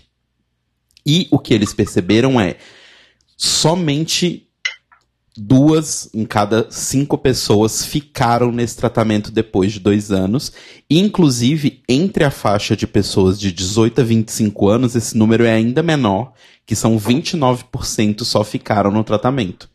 E aí a gente consegue imaginar por quê. São as pessoas mais jovens, provavelmente com menos recurso, tão, né, um- um poder financeiro reduzido, não estão trabalhando há tanto tempo, não têm tantos bens, então provavelmente para essas pessoas é ainda mais difícil adquirir esse, esse, esse remédio. Então a gente já percebe que começa a ter esse problema. E, inclusive, o site cita que as pesquisas atuais de pregnância do, da medicação nos Estados Unidos são essa pesquisa de dois anos, porque eles, por enquanto, pelo que eles mediram, né, a gente tem que lembrar que isso tudo também não é muito antigo, né, muito novo. Por enquanto, eles mediram que se a pessoa consegue manter esses dois anos, ela mantém para sempre. Mas eles pretendem e é necessário no futuro que se faça pesquisas de pregnância um pouco mais longas. Porque a pessoa pode ter tomado durante dois anos e parou quando estava no quarto ano, quinto ano. Né? Então isso precisa ser levado em frente ainda. Razão. Quando, quando antes, né, de tipo ter esse governo de merda que nós estamos, é, eu fiquei com muito medo assim do que ia rolar, né, com os programas da PrEP e tal. E eu cheguei a pesquisar para, porque você consegue comprar no Brasil pela internet o Truvada mesmo. Sim. Mas gente, é um preço assim, é de- pelo que eu pesquisei na época era tipo de 300, a- de 340 a 400 reais o frasquinho, sabe? Uhum. É, eu, assim, eu na minha condição atual conseguiria, ficaria super pesado, mas conseguiria. Mas eu fico imaginando que boa parte das pessoas que fazem pelo SUS não ia conseguir. Sim. Com certeza. Então, porque assim, realmente é um medicamento muito caro. Muito caro Sim. mesmo. Inclusive. Então, mas Desculpa, Rafa, Desculpa. pode falar. Ah, tá, rapidinho. Então, o motivo pelo qual eu citei, né, que ah, vendia-se truvada 30 centavos aqui e 80 dólares aqui, né? É, o motivo pelo qual eu citei é porque uma empresa farmacêutica, eu tenho muitos amigos meus que fizeram química comigo, que foram trabalhar em farmácia, é, uma indústria farmacêutica nunca vai vender um remédio abaixo do preço de custo. Nunca. Então quer dizer que se ele vendia a 30 centavos em um, um país, quer dizer que para eles custa 10. Né? Então, é, para eles estarem vendendo tão caro assim para outros países, é muita filha da putagem. Sim. Sim, com certeza. Né, mas- E, inclusive, falando disso do governo Trump e né, das coisas dos Estados Unidos, é, aconteceu recentemente, faz um mês mais ou menos, foi no dia 6 de novembro, o governo Trump processou a Gilead justamente por conta da patente do Truvada. Porque, de acordo com o que o governo americano alega, é, toda a pesquisa da Gilead para o desenvolvimento do medicamento foi feita usando dinheiro público que é investido na empresa e né, que, na formação dos funcionários que trabalham na empresa e tudo mais. E, enquanto isso, a empresa lucrava horrores com Truvada, sem devolver isso, teoricamente, para a sociedade.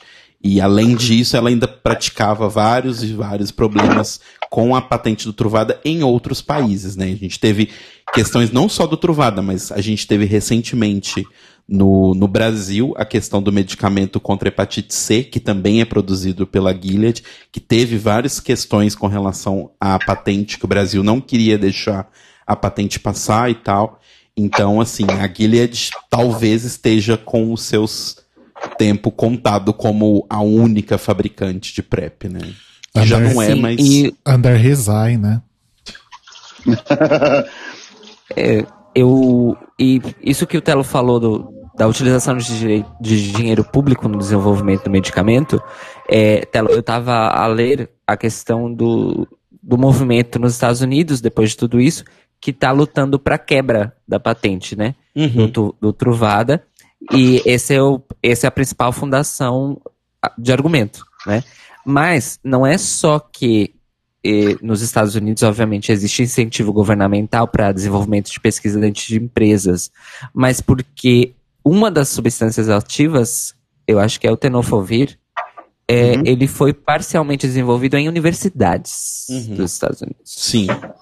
Então, na verdade, enquanto o medicamento em si foi desenvolvido também em parte com recursos públicos dentro da Gilead, uma das substâncias ativas já havia sido desenvolvida há muito tempo, inclusive, Uhum. como nós sabemos, é, dentro de universidades em que, vamos dizer assim, a participação em porcentagem não é, de investimento do governo é muito, muito maior do que nas empresas. É, porque a gente sabe que em desenvolvimento químico de medicamentos, governos fazem muito investimento, sejam as universidades públicas ou privadas, justamente para garantir que quando aquele, aquela substância ativa estiver pronta para se transformar num remédio, ela vai garantir que haja aquele remédio para sua população, não é? Exato. Então, é, não se chama investimento à toa, não é? Neste caso. Exato. E, e eu também acho que a Gilead não, não vai conseguir resistir muito tempo, porque vários governos estão muito dispostos a quebrar essa patente. E quando o governo do país onde é a sua sede, onde o medicamento foi desenvolvido, quer quebrar a tua patente, meu amor. Sim. uh, Blessed be the fruit, né? é, sobre o nosso, o nosso, tu- o nosso tour da, da PrEP pelo mundo, é, o Gui comentou sobre esse lance de comprar por internet, né? E eu não tenho um dado mais atualizado, gente. O último dado que eu tenho aqui de março de 2019, algo pode ter mudado nesse meio tempo, mas eu não achei nada. Na Argentina, não existe distribuição da PrEP pelo Sistema Público de Saúde. E a Fundación Huésped, vocês viram como meu espanhol está bom? É, tá lutando lá pelo, ah, pela implementação, pelo Ministério de Saúde e Desenvolvimento Social. Viu? Viu? É... para que realmente essa implantação ocorra, porque o que é visto lá é que as pessoas vão atrás da, do Trovada em mercados livres da vida, ou Deep Web, ou whatever, onde eles acham. E a grande preocupação é que as pessoas tomam sem nenhum tipo de acompanhamento. Né, Podem estar nem- tomando farinha. Exato, né? Sem nenhum tipo aí de, de monitoração e tal. E que isso realmente gera um grande risco para a saúde pública, né? Exato. de fato.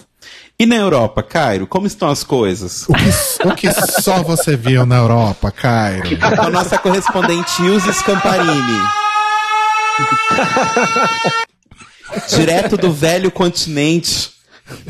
Eu sou, eu sou aquela, aquela repórter que faz canções em piano, a Fiona Apple. É, Ananda, Ana- Saudades Ananda Apple, amores. Enfim, aqui na Europa a situação, ah, gente. Quando nós estávamos planejando essa pauta e tal, e os meninos falaram, bom, obviamente que você vai ficar a cargo da pesquisa sobre a Europa e Portugal. Eu falei, óbvio, bora. Porque a Europa é uma coisa, Não, não foi Portugal a minha é surpresa. Hã? Porque Portugal é uma coisa, Europa é outra, né? É porque, não, é porque nós vamos falar das coisas em separado, gente. Veja bem. É, então, assim, pesquisando, não só com relação à Europa, mas, por exemplo, com relação à Argentina, aos Estados Unidos, a gente começa a entender muito mais o que é que significa aquela tecla que nós, inclusive, aqui no The Libraries Open, batemos anualmente, e mais que anualmente, não é? Com relação a notícias quebrando, estamos sempre noticiando, de por que a implantação de políticas públicas de HIV e AIDS no Brasil é considerada referência no mundo. A- esse caso da PrEP, que é a última, a a fronteira, a última não, né? A fronteira mais recente nesse sentido, é, nós percebemos, então, uma confirmação de que o Brasil é o único país do mundo em que a PrEP tem acessibilidade universal e gratuita no sistema de saúde. Ponto. Certo? Porque acabamos de descobrir que, por exemplo, o sistema de saúde que o Rafa usa não é completamente gratuito. Né? Uhum. Ele paga uma mensalidade específica para aquilo. Não está diluída nos impostos, como acontece no Brasil. É, mas, por que eu digo isso? Porque, nesse sentido, a Europa não está na frente, Mores. E não parece que vai estar tão cedo. Por quê? Apenas quatro países europeus têm a PrEP dentro dos seus sistemas de saúde.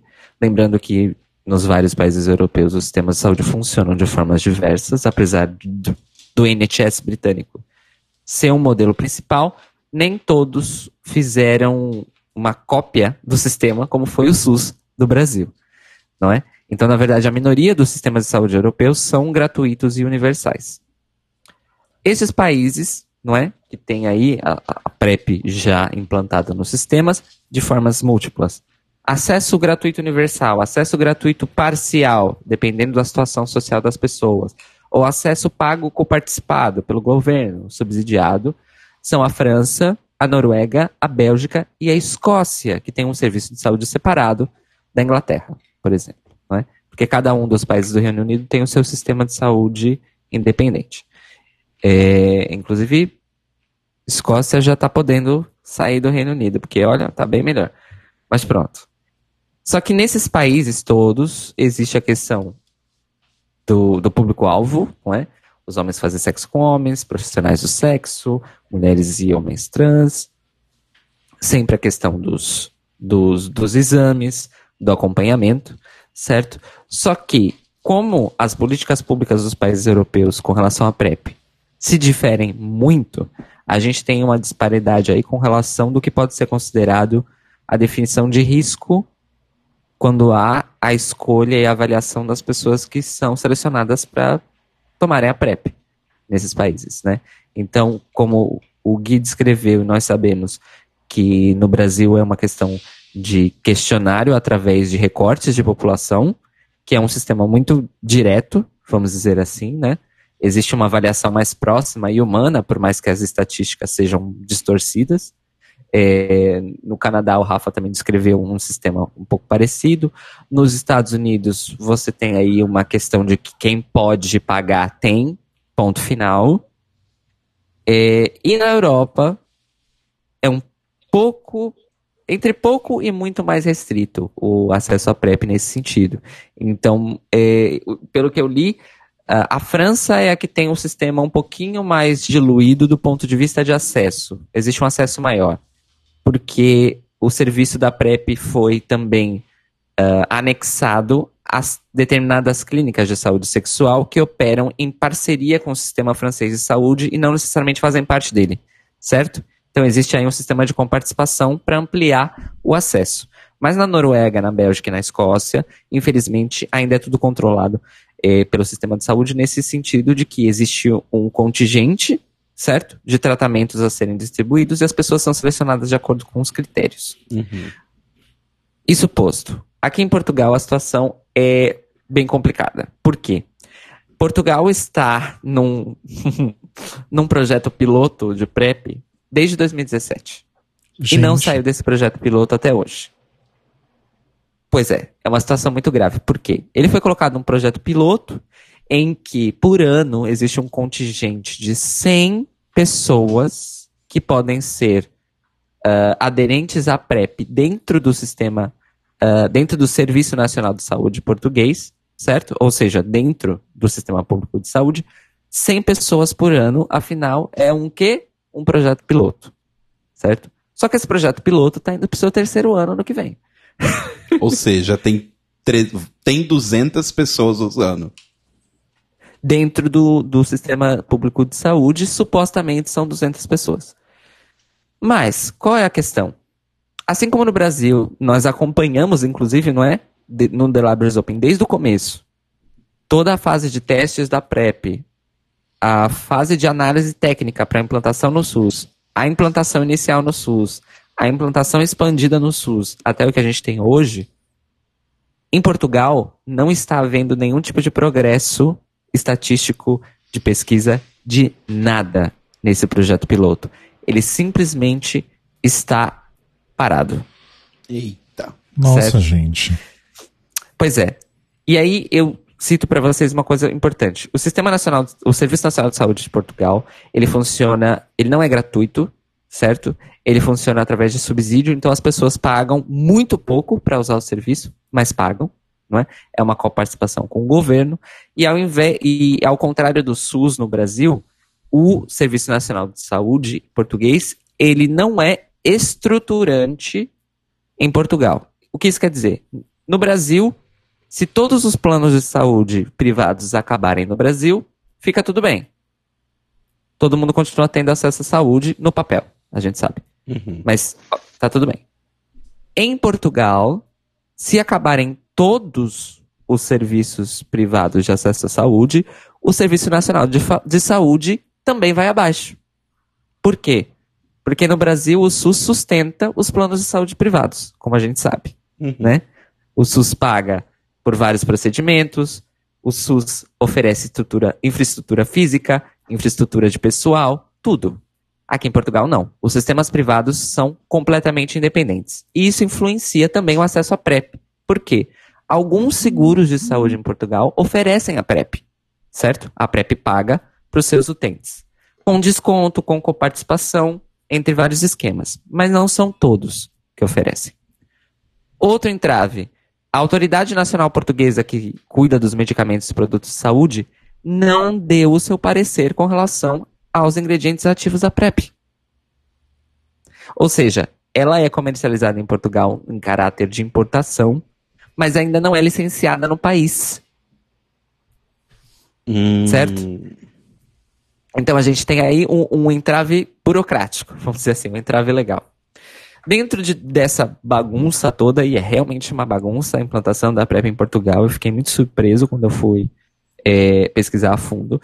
Temos aí uma, uma entidade, que é uma ONG, é a a maior ONG é, relacionada a HIV, AIDS e STs e outras doenças infecciosas de Portugal, que é o Grupo de Ativistas em Tratamento, certo? É uma ONG aí que existe desde 2001, há quase 20 anos já, e ela é a maior referência em Portugal no que se refere à testagem de STs HIV. E, atualmente, acompanhamento da PrEP. Por quê? Desde o ano passado, tendo em vista toda a inatividade do governo português em relação a avançar o processo da implantação da, da PrEP no Sistema Nacional de Saúde, o GAT implantou dentro dos seus centros comunitários de testagem. Vai lembrar que o GAT é de fato uma ONG, então todos os médicos e profissionais que participam de uma rede de testagem que existe no Brasil, no Brasil inteiro, a louca, em Portugal inteira, é mantida literalmente por um serviço comunitário. Essas pessoas estão fazendo serviço comunitário com apoio do governo, com apoio de empresas, com apoio de dinheiro doado, sim, mas ainda é um serviço comunitário. Então o que, que eles resolveram fazer? Oferecer oficialmente acompanhamento médico para pessoas que decidiram, por causa da pouca eh, disponibilidade da PrEP em Portugal no sistema de saúde, fazer o tratamento de forma independente. Ou seja, importando ah, pela internet, assim como se faz na Argentina. Então tem um site eh, dedicado apenas a medicamentos relacionados a HIV, certo? Em que as pessoas ao redor do mundo conseguem comprar nos seus países onde não há acesso. E obviamente o Truvada está lá, tanto o Truvada quanto a versão genérica dele que é fabricada na Índia, que é a mais barata do mercado atualmente.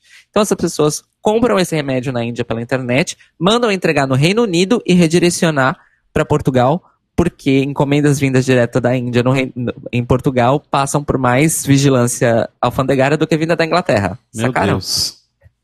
Que rolê. É todo um esquema. É todo um esquema. E por Nossa. causa desse rolê todo, as pessoas que estavam a fazer PrEP aqui em Portugal dessa maneira estavam sem nenhum tipo de apoio médico do Sistema Nacional de Saúde e quem tinha plano privado não tinha apoio médico privado porque a condição de você fazer a PrEP no plano privado é fazer a, fazer a PrEP pelo plano, não é? Não adianta você comprar sozinho e querer que o médico do plano te ajude, porque ele não vai te ajudar. Então o GAT estabeleceu e anunciou publicamente de uma maneira assim, realmente de desafio, não é? Para o governo português, que de frente a essa lacuna do Sistema Nacional de Saúde de Portugal com relação à PrEP, o GAT vai oferecer agora, então, o acompanhamento médico que as pessoas que compram a PrEP de forma independente precisam. Porque se as pessoas querem fazer o tratamento de forma adequada, elas não podem fazer sozinhas Uhum. Né? Então, assim, o GAT a- aqui em Portugal é atualmente, aí vem a grande ironia da coisa, é a grande voz da PrEP em Portugal através do ao invés do próprio Ministério da Saúde de Portugal. Que é um caso meio oposto do que a gente teve no Brasil, né? Porque a PrEP no Brasil foi, acabou por ser liderada por grandes instituições. Nós tivemos a USP, a UFRJ e o Ministério da Saúde eh, levando a coisa pra frente. E aqui em Portugal a coisa tá andando porque as pessoas do chão, aqui da rua mesmo, é que estão se movendo para o negócio acontecer. Então, ao ponto do GAT ter tentado organizar um estudo nos moldes da PrEP Brasil, não é que tivemos, um estudo em que há pessoas, há acompanhamento, há estatística, há produção científica para comprovar do porquê a PrEP precisa ser implantada em Portugal. Em nenhuma das duas tentativas que o GAT fez em 2016 e 2018, o governo português aprovou o estudo para ser realizado. Complicado. Ou seja, gente, nesse ponto aqui em Portugal não tá, não tá muito bom não. E a título de curiosidade, todo o rolê do medicamento importado da Índia, entre, entregue na Inglaterra e depois pra cá, custa 60 euros por mês. Ou seja, Ouch. você compra o vidrinho, você compra o vidrinho pro mês e cada vidrinho desse custa em torno de 40 euros. Com o esquema da entrega fica mais 20, ao redor de 60 euros. E, gente, 60 euros por mês é muito caro. Sim. É muito 60 dinheiro. euros por mês atualmente caro. corresponde a 10% do salário mínimo nacional. Então é muita coisa. Ouch. Muita coisa. Nossa, gente. Exatamente. Lembrando que em Portugal o é um pouco menos inflacionada a questão da cotação do euro, né? Tipo, circula menos dinheiro em Portugal, os salários são menores, Sim. as coisas custam um pouco menos e tal. Exato. O Portugal continua sendo o primo pobre. Sim, mas assim, Né? o, o que eu quero dizer é, tipo, 600 é, euros já é, é, 60 euros já é muita coisa, mas 60 euros em Sim. Portugal é muito mais que 60 euros na França, na Alemanha. Exatamente. Exatamente. Gente, Exatamente. Então, assim. Na- e, e, assim, quando eu tava a fazer a, a, a pesquisa pra, pra essa nossa pauta, eu fiquei meio descrente. Falei assim, não, não é possível que esses dados que eu tô vendo são atualizados. Peraí. tec, tec, tec, tec, tec, tec, tec. Eram, eram atualizados, gente. Realmente esse é o estado atual das coisas É. da PrEP aqui em Portugal. E, infelizmente, reflete ah, a situação da PrEP no resto da Europa, não é? Sim. Nós temos Sim. também no Reino Unido, em que a PrEP não está implantada no, no Sistema Nacional de Saúde do Reino Unido, mas aí a gente sabe por quê. Porque quando a PrEP começou a ser recomendada pela OMS, pela, ah, pelo Comissariado de, de HIV AIDS da ONU, é, a direita, a extrema-direita já estava no poder na Inglaterra e tentando desmontar o sistema de saúde deles. Então, todo tipo de coisa nesse sentido simplesmente foi congelada, não é? Foi deixada de lado. Então, a situação aqui na Europa é basicamente essa. Se você tem a sorte de passar pelo sistema de avaliação para ter acesso ao contingente do sistema de saúde, muito que bem. Se não, tenha dinheiro. Se não, foda-se. Né? Basicamente. Apesar disso, gente, apesar disso, a minha experiência nos apps que eu uso, que é o Grindr e o Growler, certo? Muita gente, considerando tudo isso que eu acabei de falar, muita gente se declara como ah, em PrEP. Então, O a galera que tá é- com grana. O que é bom no fim das contas, Sim, né? Agora, sim. Como essa galera tá Sim. sobrevivendo, tipo, deixa de pagar a internet pra a louca, né? É, Mas, mas é que eu acho que é assim que as coisas começam a, a, a se alterar, né? Tipo, sim. Você começa a perceber, tipo, uma mudança de... Porque a mudança de comportamento, ela não vai vir só do governo fazer campanha. Ela tem que vir dos produtores de conteúdo e de pessoas que falem sobre isso. Tipo, uma coisa que eu me lembro muito, pelo fato de ter sido um adolescente na época da MTV, tipo, 2000 ali, É que assim, eu aprendi que camisinha era uma coisa que você não precisava ter medo e que era uma coisa normal e que todo mundo tinha ou deveria ter na carteira com a MTV. E aí depois com Malhação, porque na Malhação citava o tempo todo, as pessoas mostravam camisinha, as pessoas falavam, vai, vou em tal lugar comprar uma camisinha. E o que eu espero é que isso aconteça pra PrEP, porque só assim que as pessoas vão normalizar. Quando tiver na novela. Aliás, Total. você deu um ótimo gancho pra gente puxar o último bloco, que é o futuro da PrEP. Ai, errei de novo. É, Era pra ser a Sirene. Eu gostei da Sirene O pra. da PrEP é um grito também. Eu gostei da Sirene pra marcar blocos, né? Então vamos lá. Tá rolando, começou em outubro, um novo estudo sobre a PrEP, conduzido pelo projeto Combina, da USP, que é para analisar o uso da PrEP sob demanda. Qual que é a ideia? Tomar dois comprimidos até duas horas da relação sexual, um 24 horas após a relação e outro após 48 horas. Isso é um. Outro é um teste com uma substância chamada cabotegravir, que é um medicamento injetável para profilaxia de longa duração, que também já está em testes no Brasil, em São Paulo, Rio de Janeiro e Porto Alegre. A ideia é uma injeção de cabotegravir a cada oito semanas, teoricamente seria tão segura e eficaz quanto a PrEP. E existe também uma outra substância que é o islatravir, que faz parte de um estudo que está sendo conduzido aí por outro, outra grande farmacêutica, a Merck, que é um implante. É um implante que é tipo um. Parece que existe um tipo de implante desse tipo. Um tipo de implante desse tipo é ótimo. Para controle de, de natalidade, Uhum. que, sei lá, não sei exatamente em que parte do corpo é implantado e libera a substância em determinados Espaços períodos. de- é, períodos né? de tempo. Determinados espaços de tempo.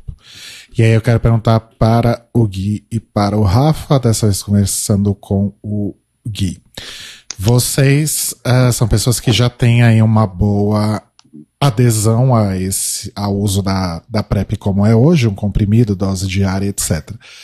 Vocês teriam interesse no futuro se ah, se um, por exemplo, se esse implante ou se ou se o medicamento injetável fosse disponibilizados no SUS, por exemplo, ou na desculpa, no, ou pro Rafa aí dentro do, do sistema de saúde, é algo que vocês falariam, ah, vamos ver qual é de que é, ou vocês ficariam no que vocês sabem que funciona e que vocês já estão habituados a utilizar? Gui.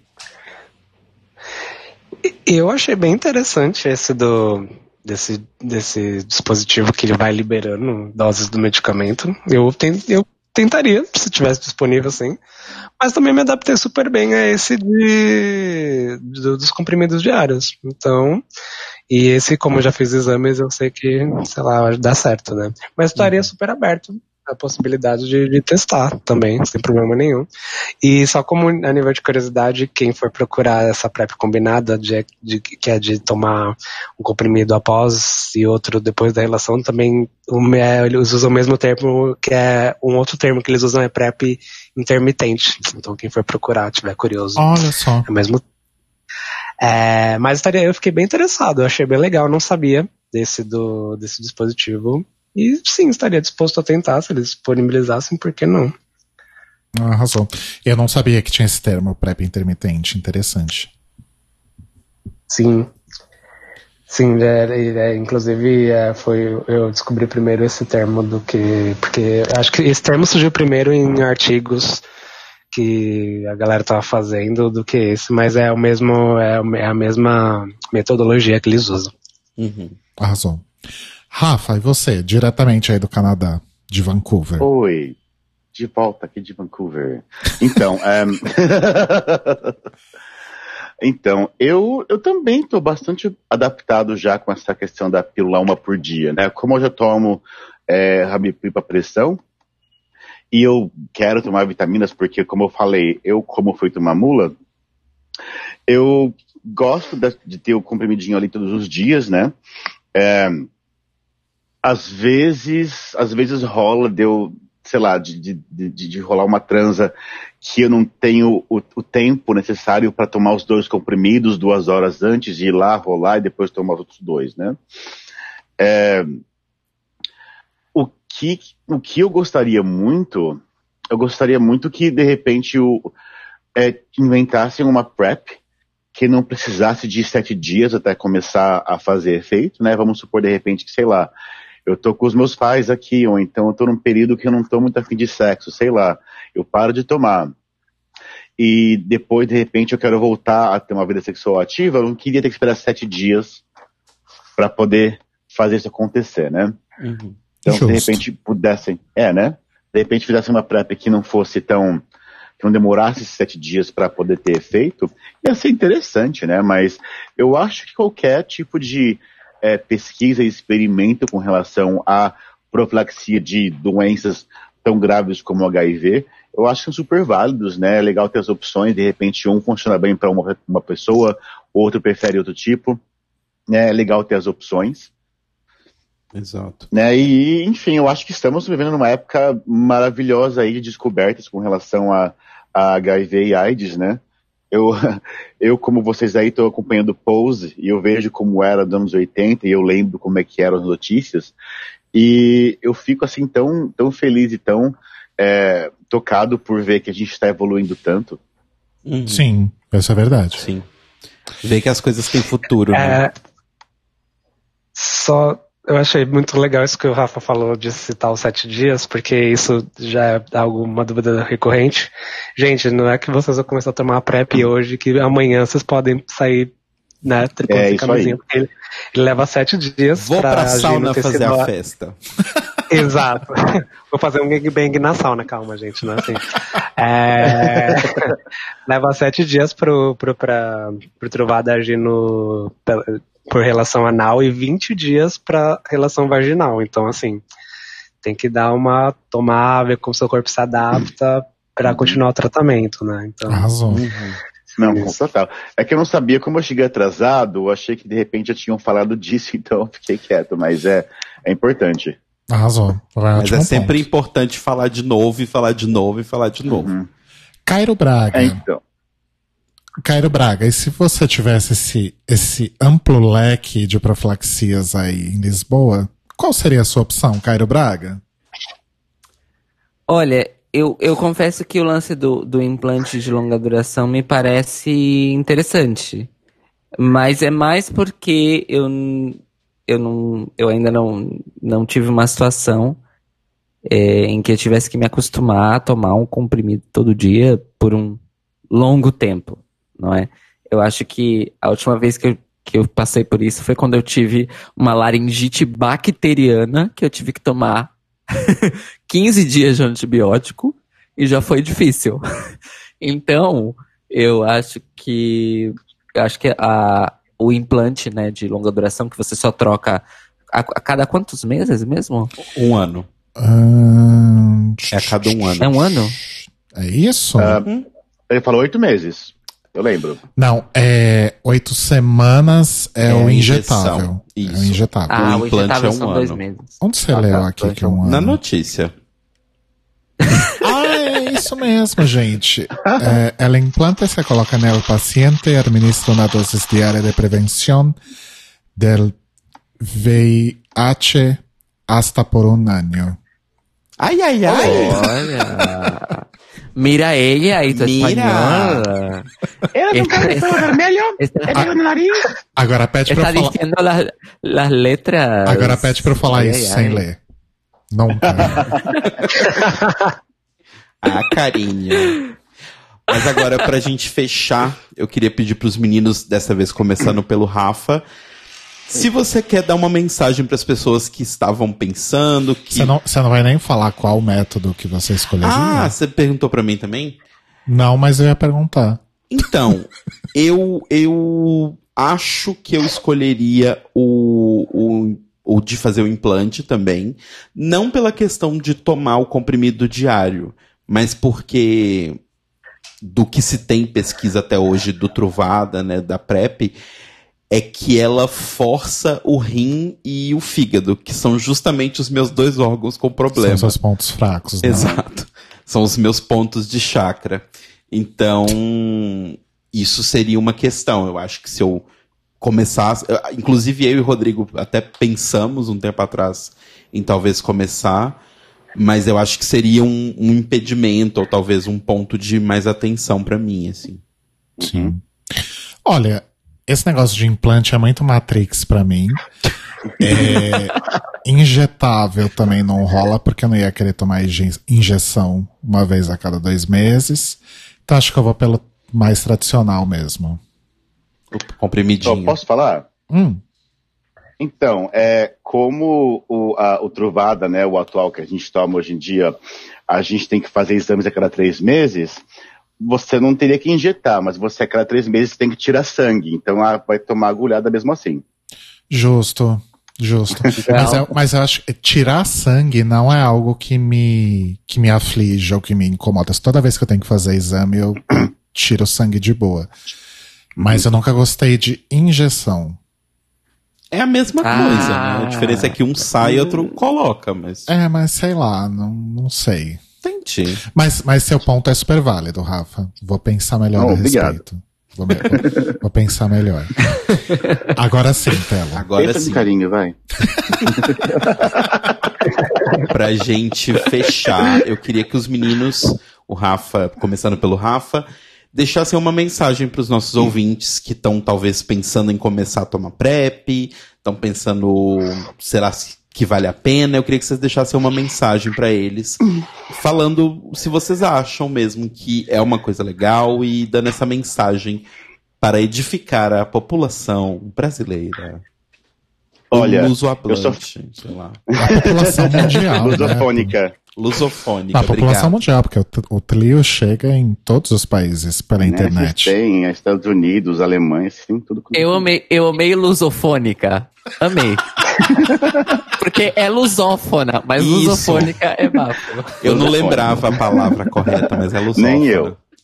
Lusofônica é, é bafo. Ou Enfim, lusoablante, como eu falei. Eu falo, eu falo sim, Telo, mas eu só falo se você segurar uma foto minha com 5 anos de idade, falando o que você faria, o que você falaria para o pequeno Rafinha? Como você convenceria essa criança fofa de 5 anos a tomar PrEP?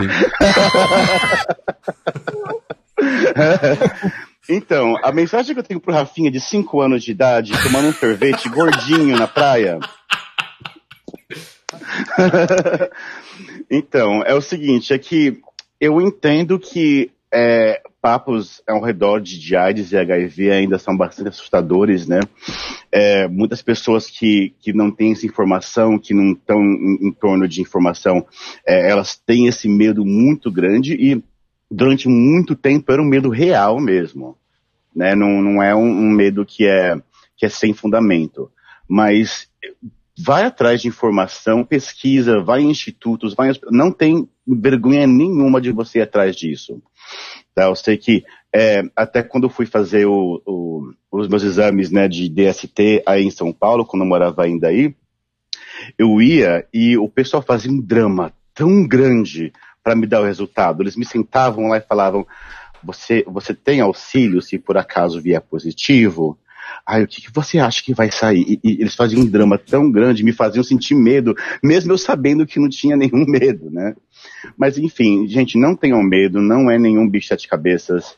A gente está fazendo descobrimentos cada semana tem coisa nova, informação nova sobre essas áreas.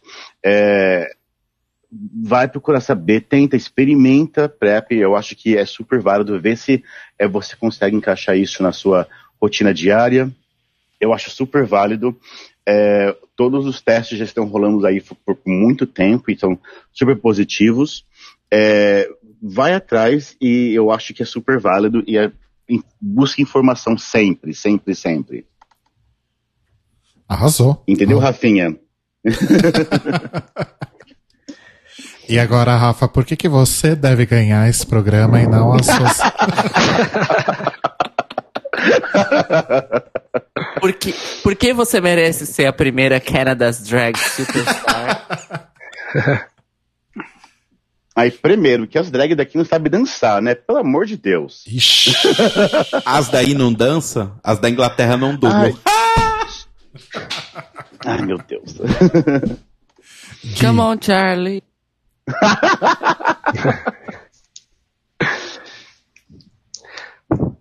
Pode, pode falar, Gui.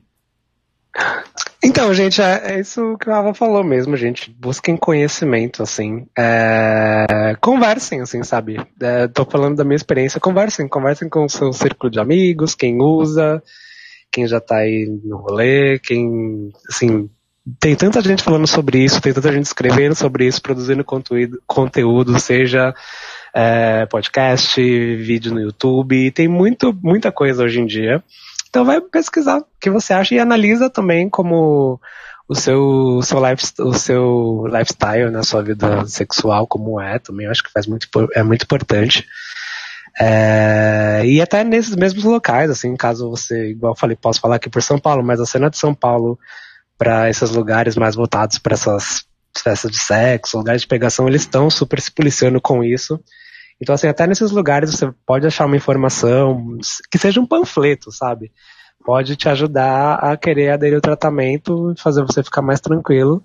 E para as pessoas que ficam ali de slut shaming, eu não sei como traduzir slut shaming para português, gente. Ai, Não tem. sei. Fica, fica, Falso moralismo. Vai. Vamos Isso, pode ser, tá ótimo. Arrasou. Arrasou. Tá ótimo.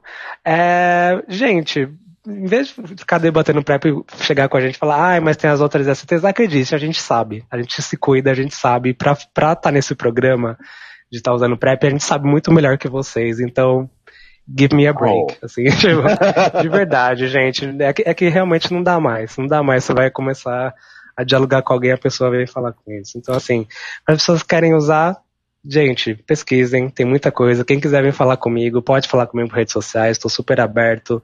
De verdade, não precisa se identificar se não quiser, fica tranquilo. Mas é isso, quem não tem nada interessante a falar, não fale, não é mesmo? Tranquilo aí. E se, Arrasou alguém, muito! e se alguém falar alguma coisa, você só solta isso aqui, ó. Ai, errei. É... Não, desculpa. Are you fucking kidding me? agora, agora, agora eu vou fazer certo, desculpa. Bullshit. Pronto. Bullshit, baby. Bullshit. Aí quando, aí quando a pessoa, aí quando a pessoa chegar com uma conversa um pouco mais esclarecida e elucidada sobre o assunto, você pode falar, Much better. ok? Exatamente, exatamente.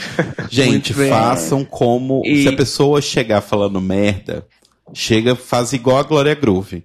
Olha pra ela e fala, não. Aí Não. você abraça e explica pra ela. Fala, meu anjo, eu sei. Agora some daqui e empurra ela do palco. Deixa eu fazer minha, Olha. deixa eu fazer minha coreo, caralho. Inclusive, Glória, caso você esteja ouvindo, tem uma homenagem pra você no Twitter do, do The Libraries Open. que eu nem vi você fazendo, você fez tão rápido que eu nem vi. É, você, Maravilhoso meme. Arrasou. você vai ler e-mails hoje? Vou ler um e-mail. Então vamos lá.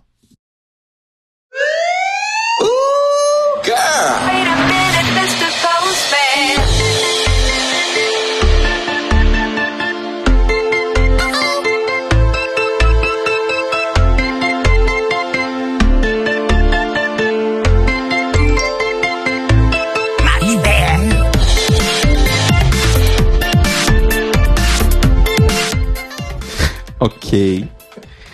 É. Vamos lá. Então, hoje, eu- na verdade, eu vou ler dois, são rapidinhos. O primeiro vai ser um comentário que aconteceu lá no nosso site, thelibrariesopen.com.br, do Eduardo, o Dudu Carvalho. Ele comentou o seguinte: "Ah, não dava para essa temporada antes de começar, não dava nada para essa temporada antes de começar e acabei me apaixonando pelas queens. Só acho que desde os primeiros episódios a narrativa deixou bem claro quem ocuparia cada papel ao longo da season, concordo. Sim, sim e sim. Por isso, o top 3, incluindo a vencedora, não foi surpresa pra ninguém, sim. PS, entendo a revolta com o samba, entre aspas, Da Vivian. Senti a mesma coisa quando vi o ritmo no Dancing with the Stars. Mas depois aprendi que existe esse samba internacional, entre aspas, para competições. Ele não tem nada a ver com o samba de gafieira. Então aí temos a resposta das nossas dúvidas. Que, como o Cairo tinha dito, é o Latin Jazz, né? Exato. É, Agra- agradeço a corroboração de informação. É, o, o problema é, o problema é que, infelizmente, os gringos não falam português e não Gringos vão entender imitando. a mensagem. E o outro é o e-mail da nossa querida Fúvio Balsalobre, que ele começa com Olá, amores! Ler com a voz do Rodrigo. Vocês estão boas? Ler com a voz é um pouco difícil.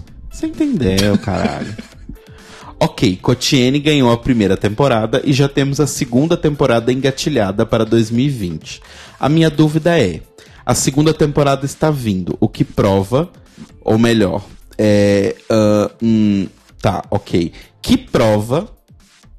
Né, tipo, Isso é um adendo seu ou ele colocou no e-mail? não, ele colocou. Ah. Que prova, jurado ou tema ou qualquer coisa, vocês gostariam de ver na próxima temporada? Ah, eu pensei que ele ia dizer que prova que tal Não. coisa. Não. Ah, ok. Que prova, outra melhoria, jurado, tema, o que, que a gente gostaria de ver? Cada um de nós fala uma coisa, vai. Ixi. Não, fala uma pessoa, um tema, o que vocês queiram. Eu vou falar primeiro, porque eu já tô com isso na cabeça, que é, eu adoraria ver uma prova sobre Harry Potter.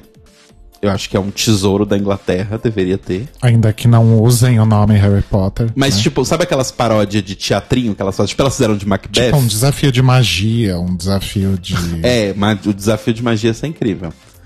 É, mas, tipo, igual elas fizeram a pecinha de Macbeth lá, que ficou aquela coisa horrorosa, seria legal elas fazerem uma pecinha de, de Da- Harry Potter. Da Laquisha Kiona. Isso.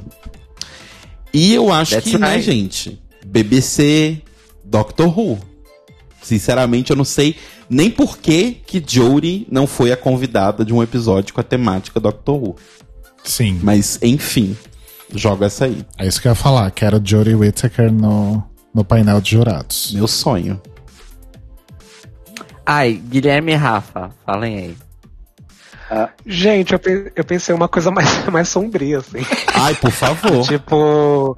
Tipo, uma coisa meio categories Jack the Ripper realness, assim. Amo. Olha! Porque Amo. quando, eu ta- porque quando eu fui lá em Londres, eu fiz o tour do Jack Stripador. É isso veio na minha cabeça, assim. Tipo, Eu gosto. Talvez, assim, pra não, ser, pra não ser tão gore satanista, pode ser uma coisa do tipo assim, looks é, é, vitorianos. E aí uma das queens, que é a diferentona da temporada, igual foi a Crystal nessa, é a diferentona da próxima temporada, vai de Jack Stripador. Vai ser a Gothic Angel. sim, adoro. Gothic Candle. Exato. Ela vai voltar na Ou- segunda temporada. Ou de ah, prostituta esquartejada. É possível. É possível. Nossa, sim. Também, também. É, Se bem que aí a gente tá falando de um território mais draguliano, né? Mas Sim. eu acho que serve. Rafa. É, então, é, eu concordo com o Telo, eu queria ver um Dr. Rue, né, que eu até deixei um comentário um dia lá sobre isso, mas não foi lido, mas enfim. Desculpa. Eu acho que- tá tudo bem. Eu tô um pouco mais baixinho. Não, brincadeira. Ahn, não, mas uma coisa que eu acho que faria sucesso é assim, é, a BBC, ela faz um monte de comedy panel, né? Como eles não podem dar prêmio em dinheiro, eles fazem competições entre humoristas, né, já famosos, e só como, como um prêmio, sei lá, é, simbólico, né? É um troféu, normalmente. É um troféuzinho. Eu, eu adoraria que eles fizessem um desafio onde eles pegavam, sei lá, um grupo de queens e elas vão participar do 8 out of 10 Cats, que é um programa lá de comédia. Grito, então, berro, tiro lá. três, três outras queens e você vai participar do, vai participar do QI. Três outras queens e você vai participar do Big Fat Quiz. Né, Caralho, eu ia ter orgasmos múltiplos, Né? porque eu amo os panel shows da BBC. Eles são São minha ótimos, religião. então. vai lá e coloca o próprio apresentador. Coloca o a Sandy Totsky para fazer o QI, Nossa, coloca o Alan. Carr para fazer o a Northern Cats. Né, coloca porque eles têm o, o- o espaço lá, eles têm o apresentador, coloca as quiz para fazer aquilo. Porque é, é, no Drag Race Estados Unidos, a a Alaska, a, a Ginger Minch e a Katia, elas foram participar de um show chamado At Midnight. E aquele show foi icônico! Foi muito bom. Isso, Olha. inclusive, poderia ser no lugar do Snatch Game, que já deu, né? Apesar do Snatch Game de Drag Race UK ter sido incrível. É, fato. Ai, não, Mas eu- não posso falar. mas- Eu, quero, eu quero mais queens britânicas fazendo imitações, por favor. Não, eu, eu, eu acho que pode ser o Snatch Game e esse desafio mais TV britânica. Nossa, eu não, não tinha pensado nisso. Eu ia falar de Doctor Who, porque é óbvio. É o que todo mundo quer. É o que o povo quer. Escute o povo, RuPaul. Mas eu ainda acho que é muito mais possível que haja, de fato, um pequeno crossover entre é, RuPaul's Drag Race e Strictly. Hum, Eu realmente acho muito mais possível que haja esse crossover, no sentido de desafio e tudo mais, do que os outros. Eu viveria a minha vida se tivéssemos, tipo, um QI com as queens. Eu ascenderia aos céus. QI é o meu. QI é, é a minha vida, é a minha religião, é QI.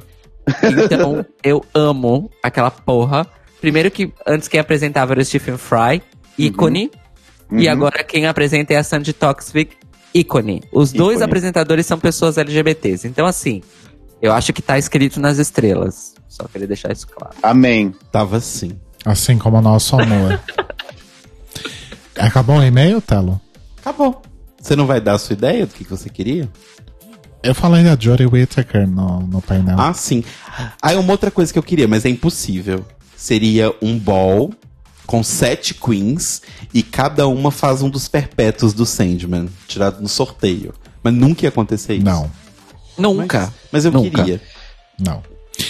É, é isso, então. É isso. E se você quiser falar com a gente, blá blá blá. Calma. E se você quiser mandar um e-mail pra mim, pra eu poder ler e o Rodrigo ser grosso comigo, você pode mandar um e-mail. Você pode mandar um e-mail para contato@thelibrariesopen.com.br ou entrar no nosso lindo site thelibrariesopen.com.br e deixar o seu comentário Ai, desculpa. Eu não tô bem hoje, né? ok e deixar o seu comentário lá no post do episódio. Lembrando que no Twitter e no Instagram nós somos o Tlio Podcast, T-L-I-O Podcast. Retweetem a minha imagem até chegar na Glória Groove. E você também pode ajudar a gente lá no apoia.se barra The Libraries Open.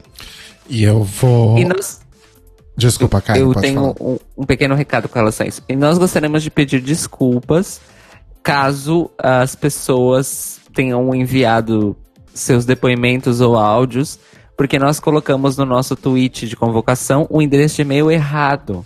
Ficou faltando o ponto .br, Sim, que é uma coisa muito básica, então nós pedimos desculpas. sim, eu cometi esse erro. Foi Tarde demais.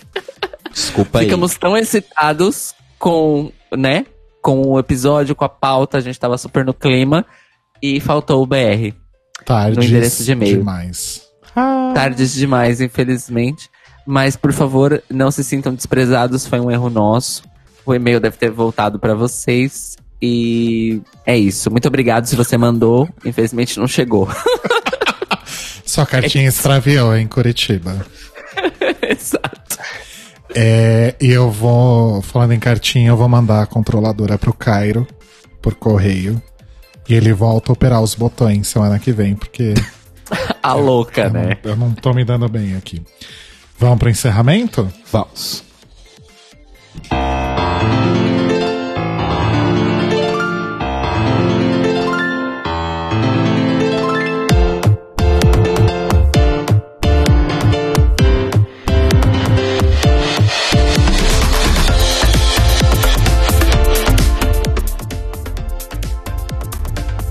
Tá indo?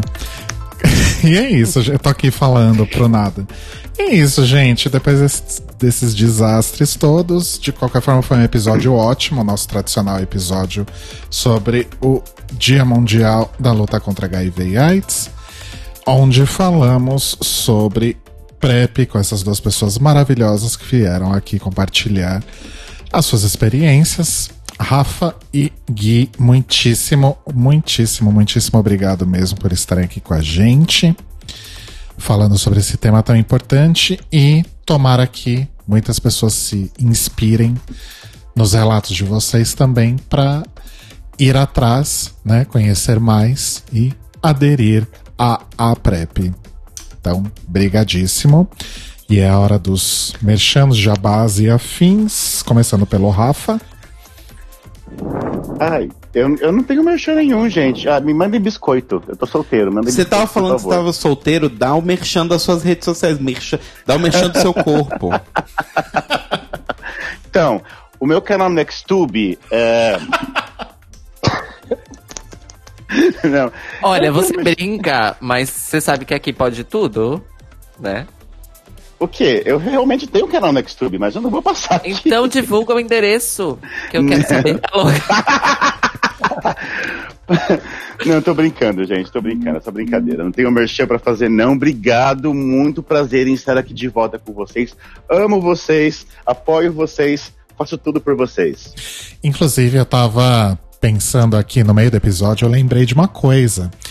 A última vez que você participou um episódio full aqui com a gente foi quando eu tinha acabado de me mudar pro Cambuci.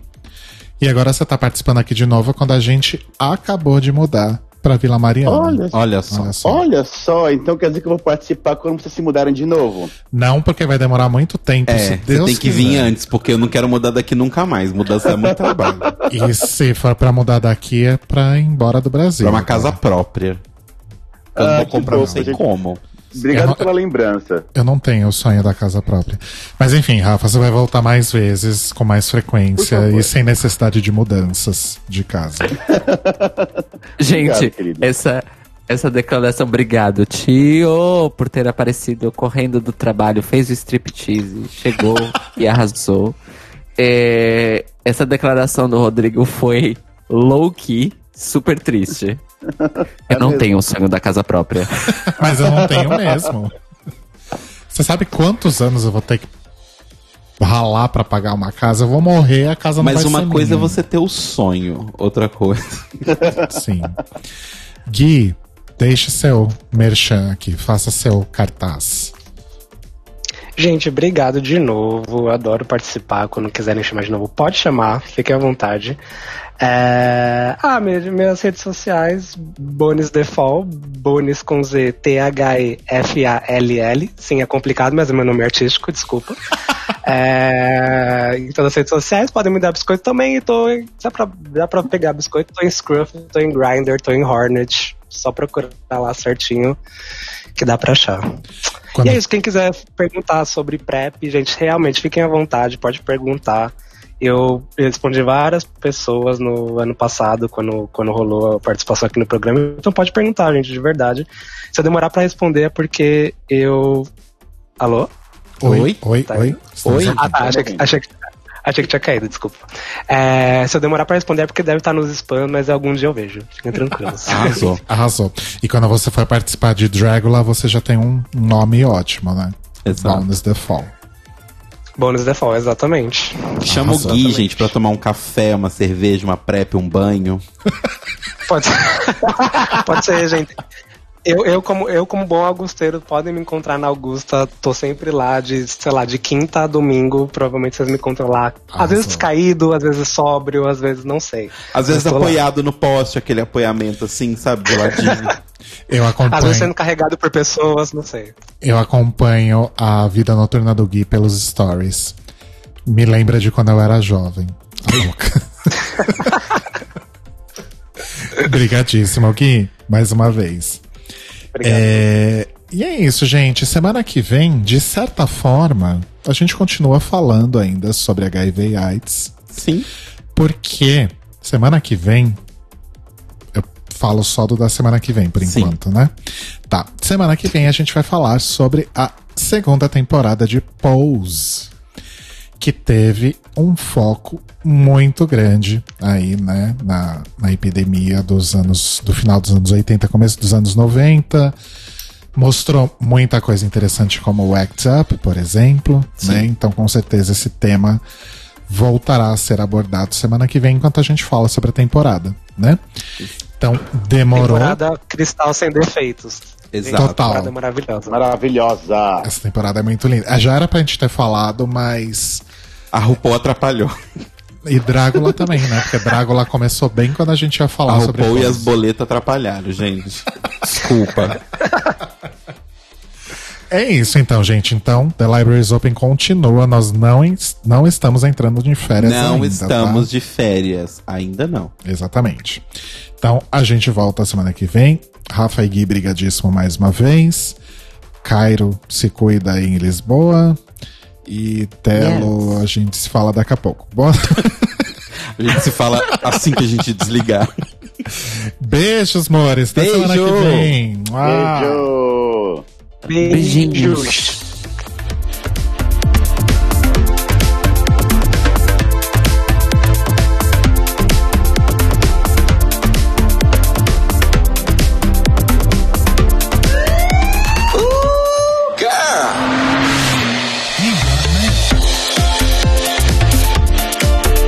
Esses são os nossos queridos apoiadores que ajudam a fazer do Tlio um podcast cada vez melhor por meio da nossa campanha no Apoia-se.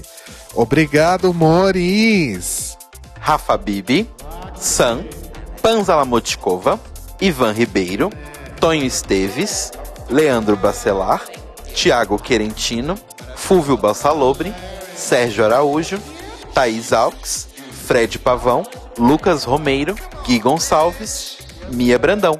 Jean Prado, Cleiton Cris Cris, Pandora, Maíra Bueno, Inês Barreto, Cacita Alves, Bia Souza, Valdir, Manuel Carneiro, Letícia Ferreira, Mário Bezerra, Vitor Vilaverde, Arthur Mois, Raboni Santos, Vini Souza, Edgar Torres, Malu Vieira, Inoue, Duda Zanini, Luiz West, Juliano Lopes.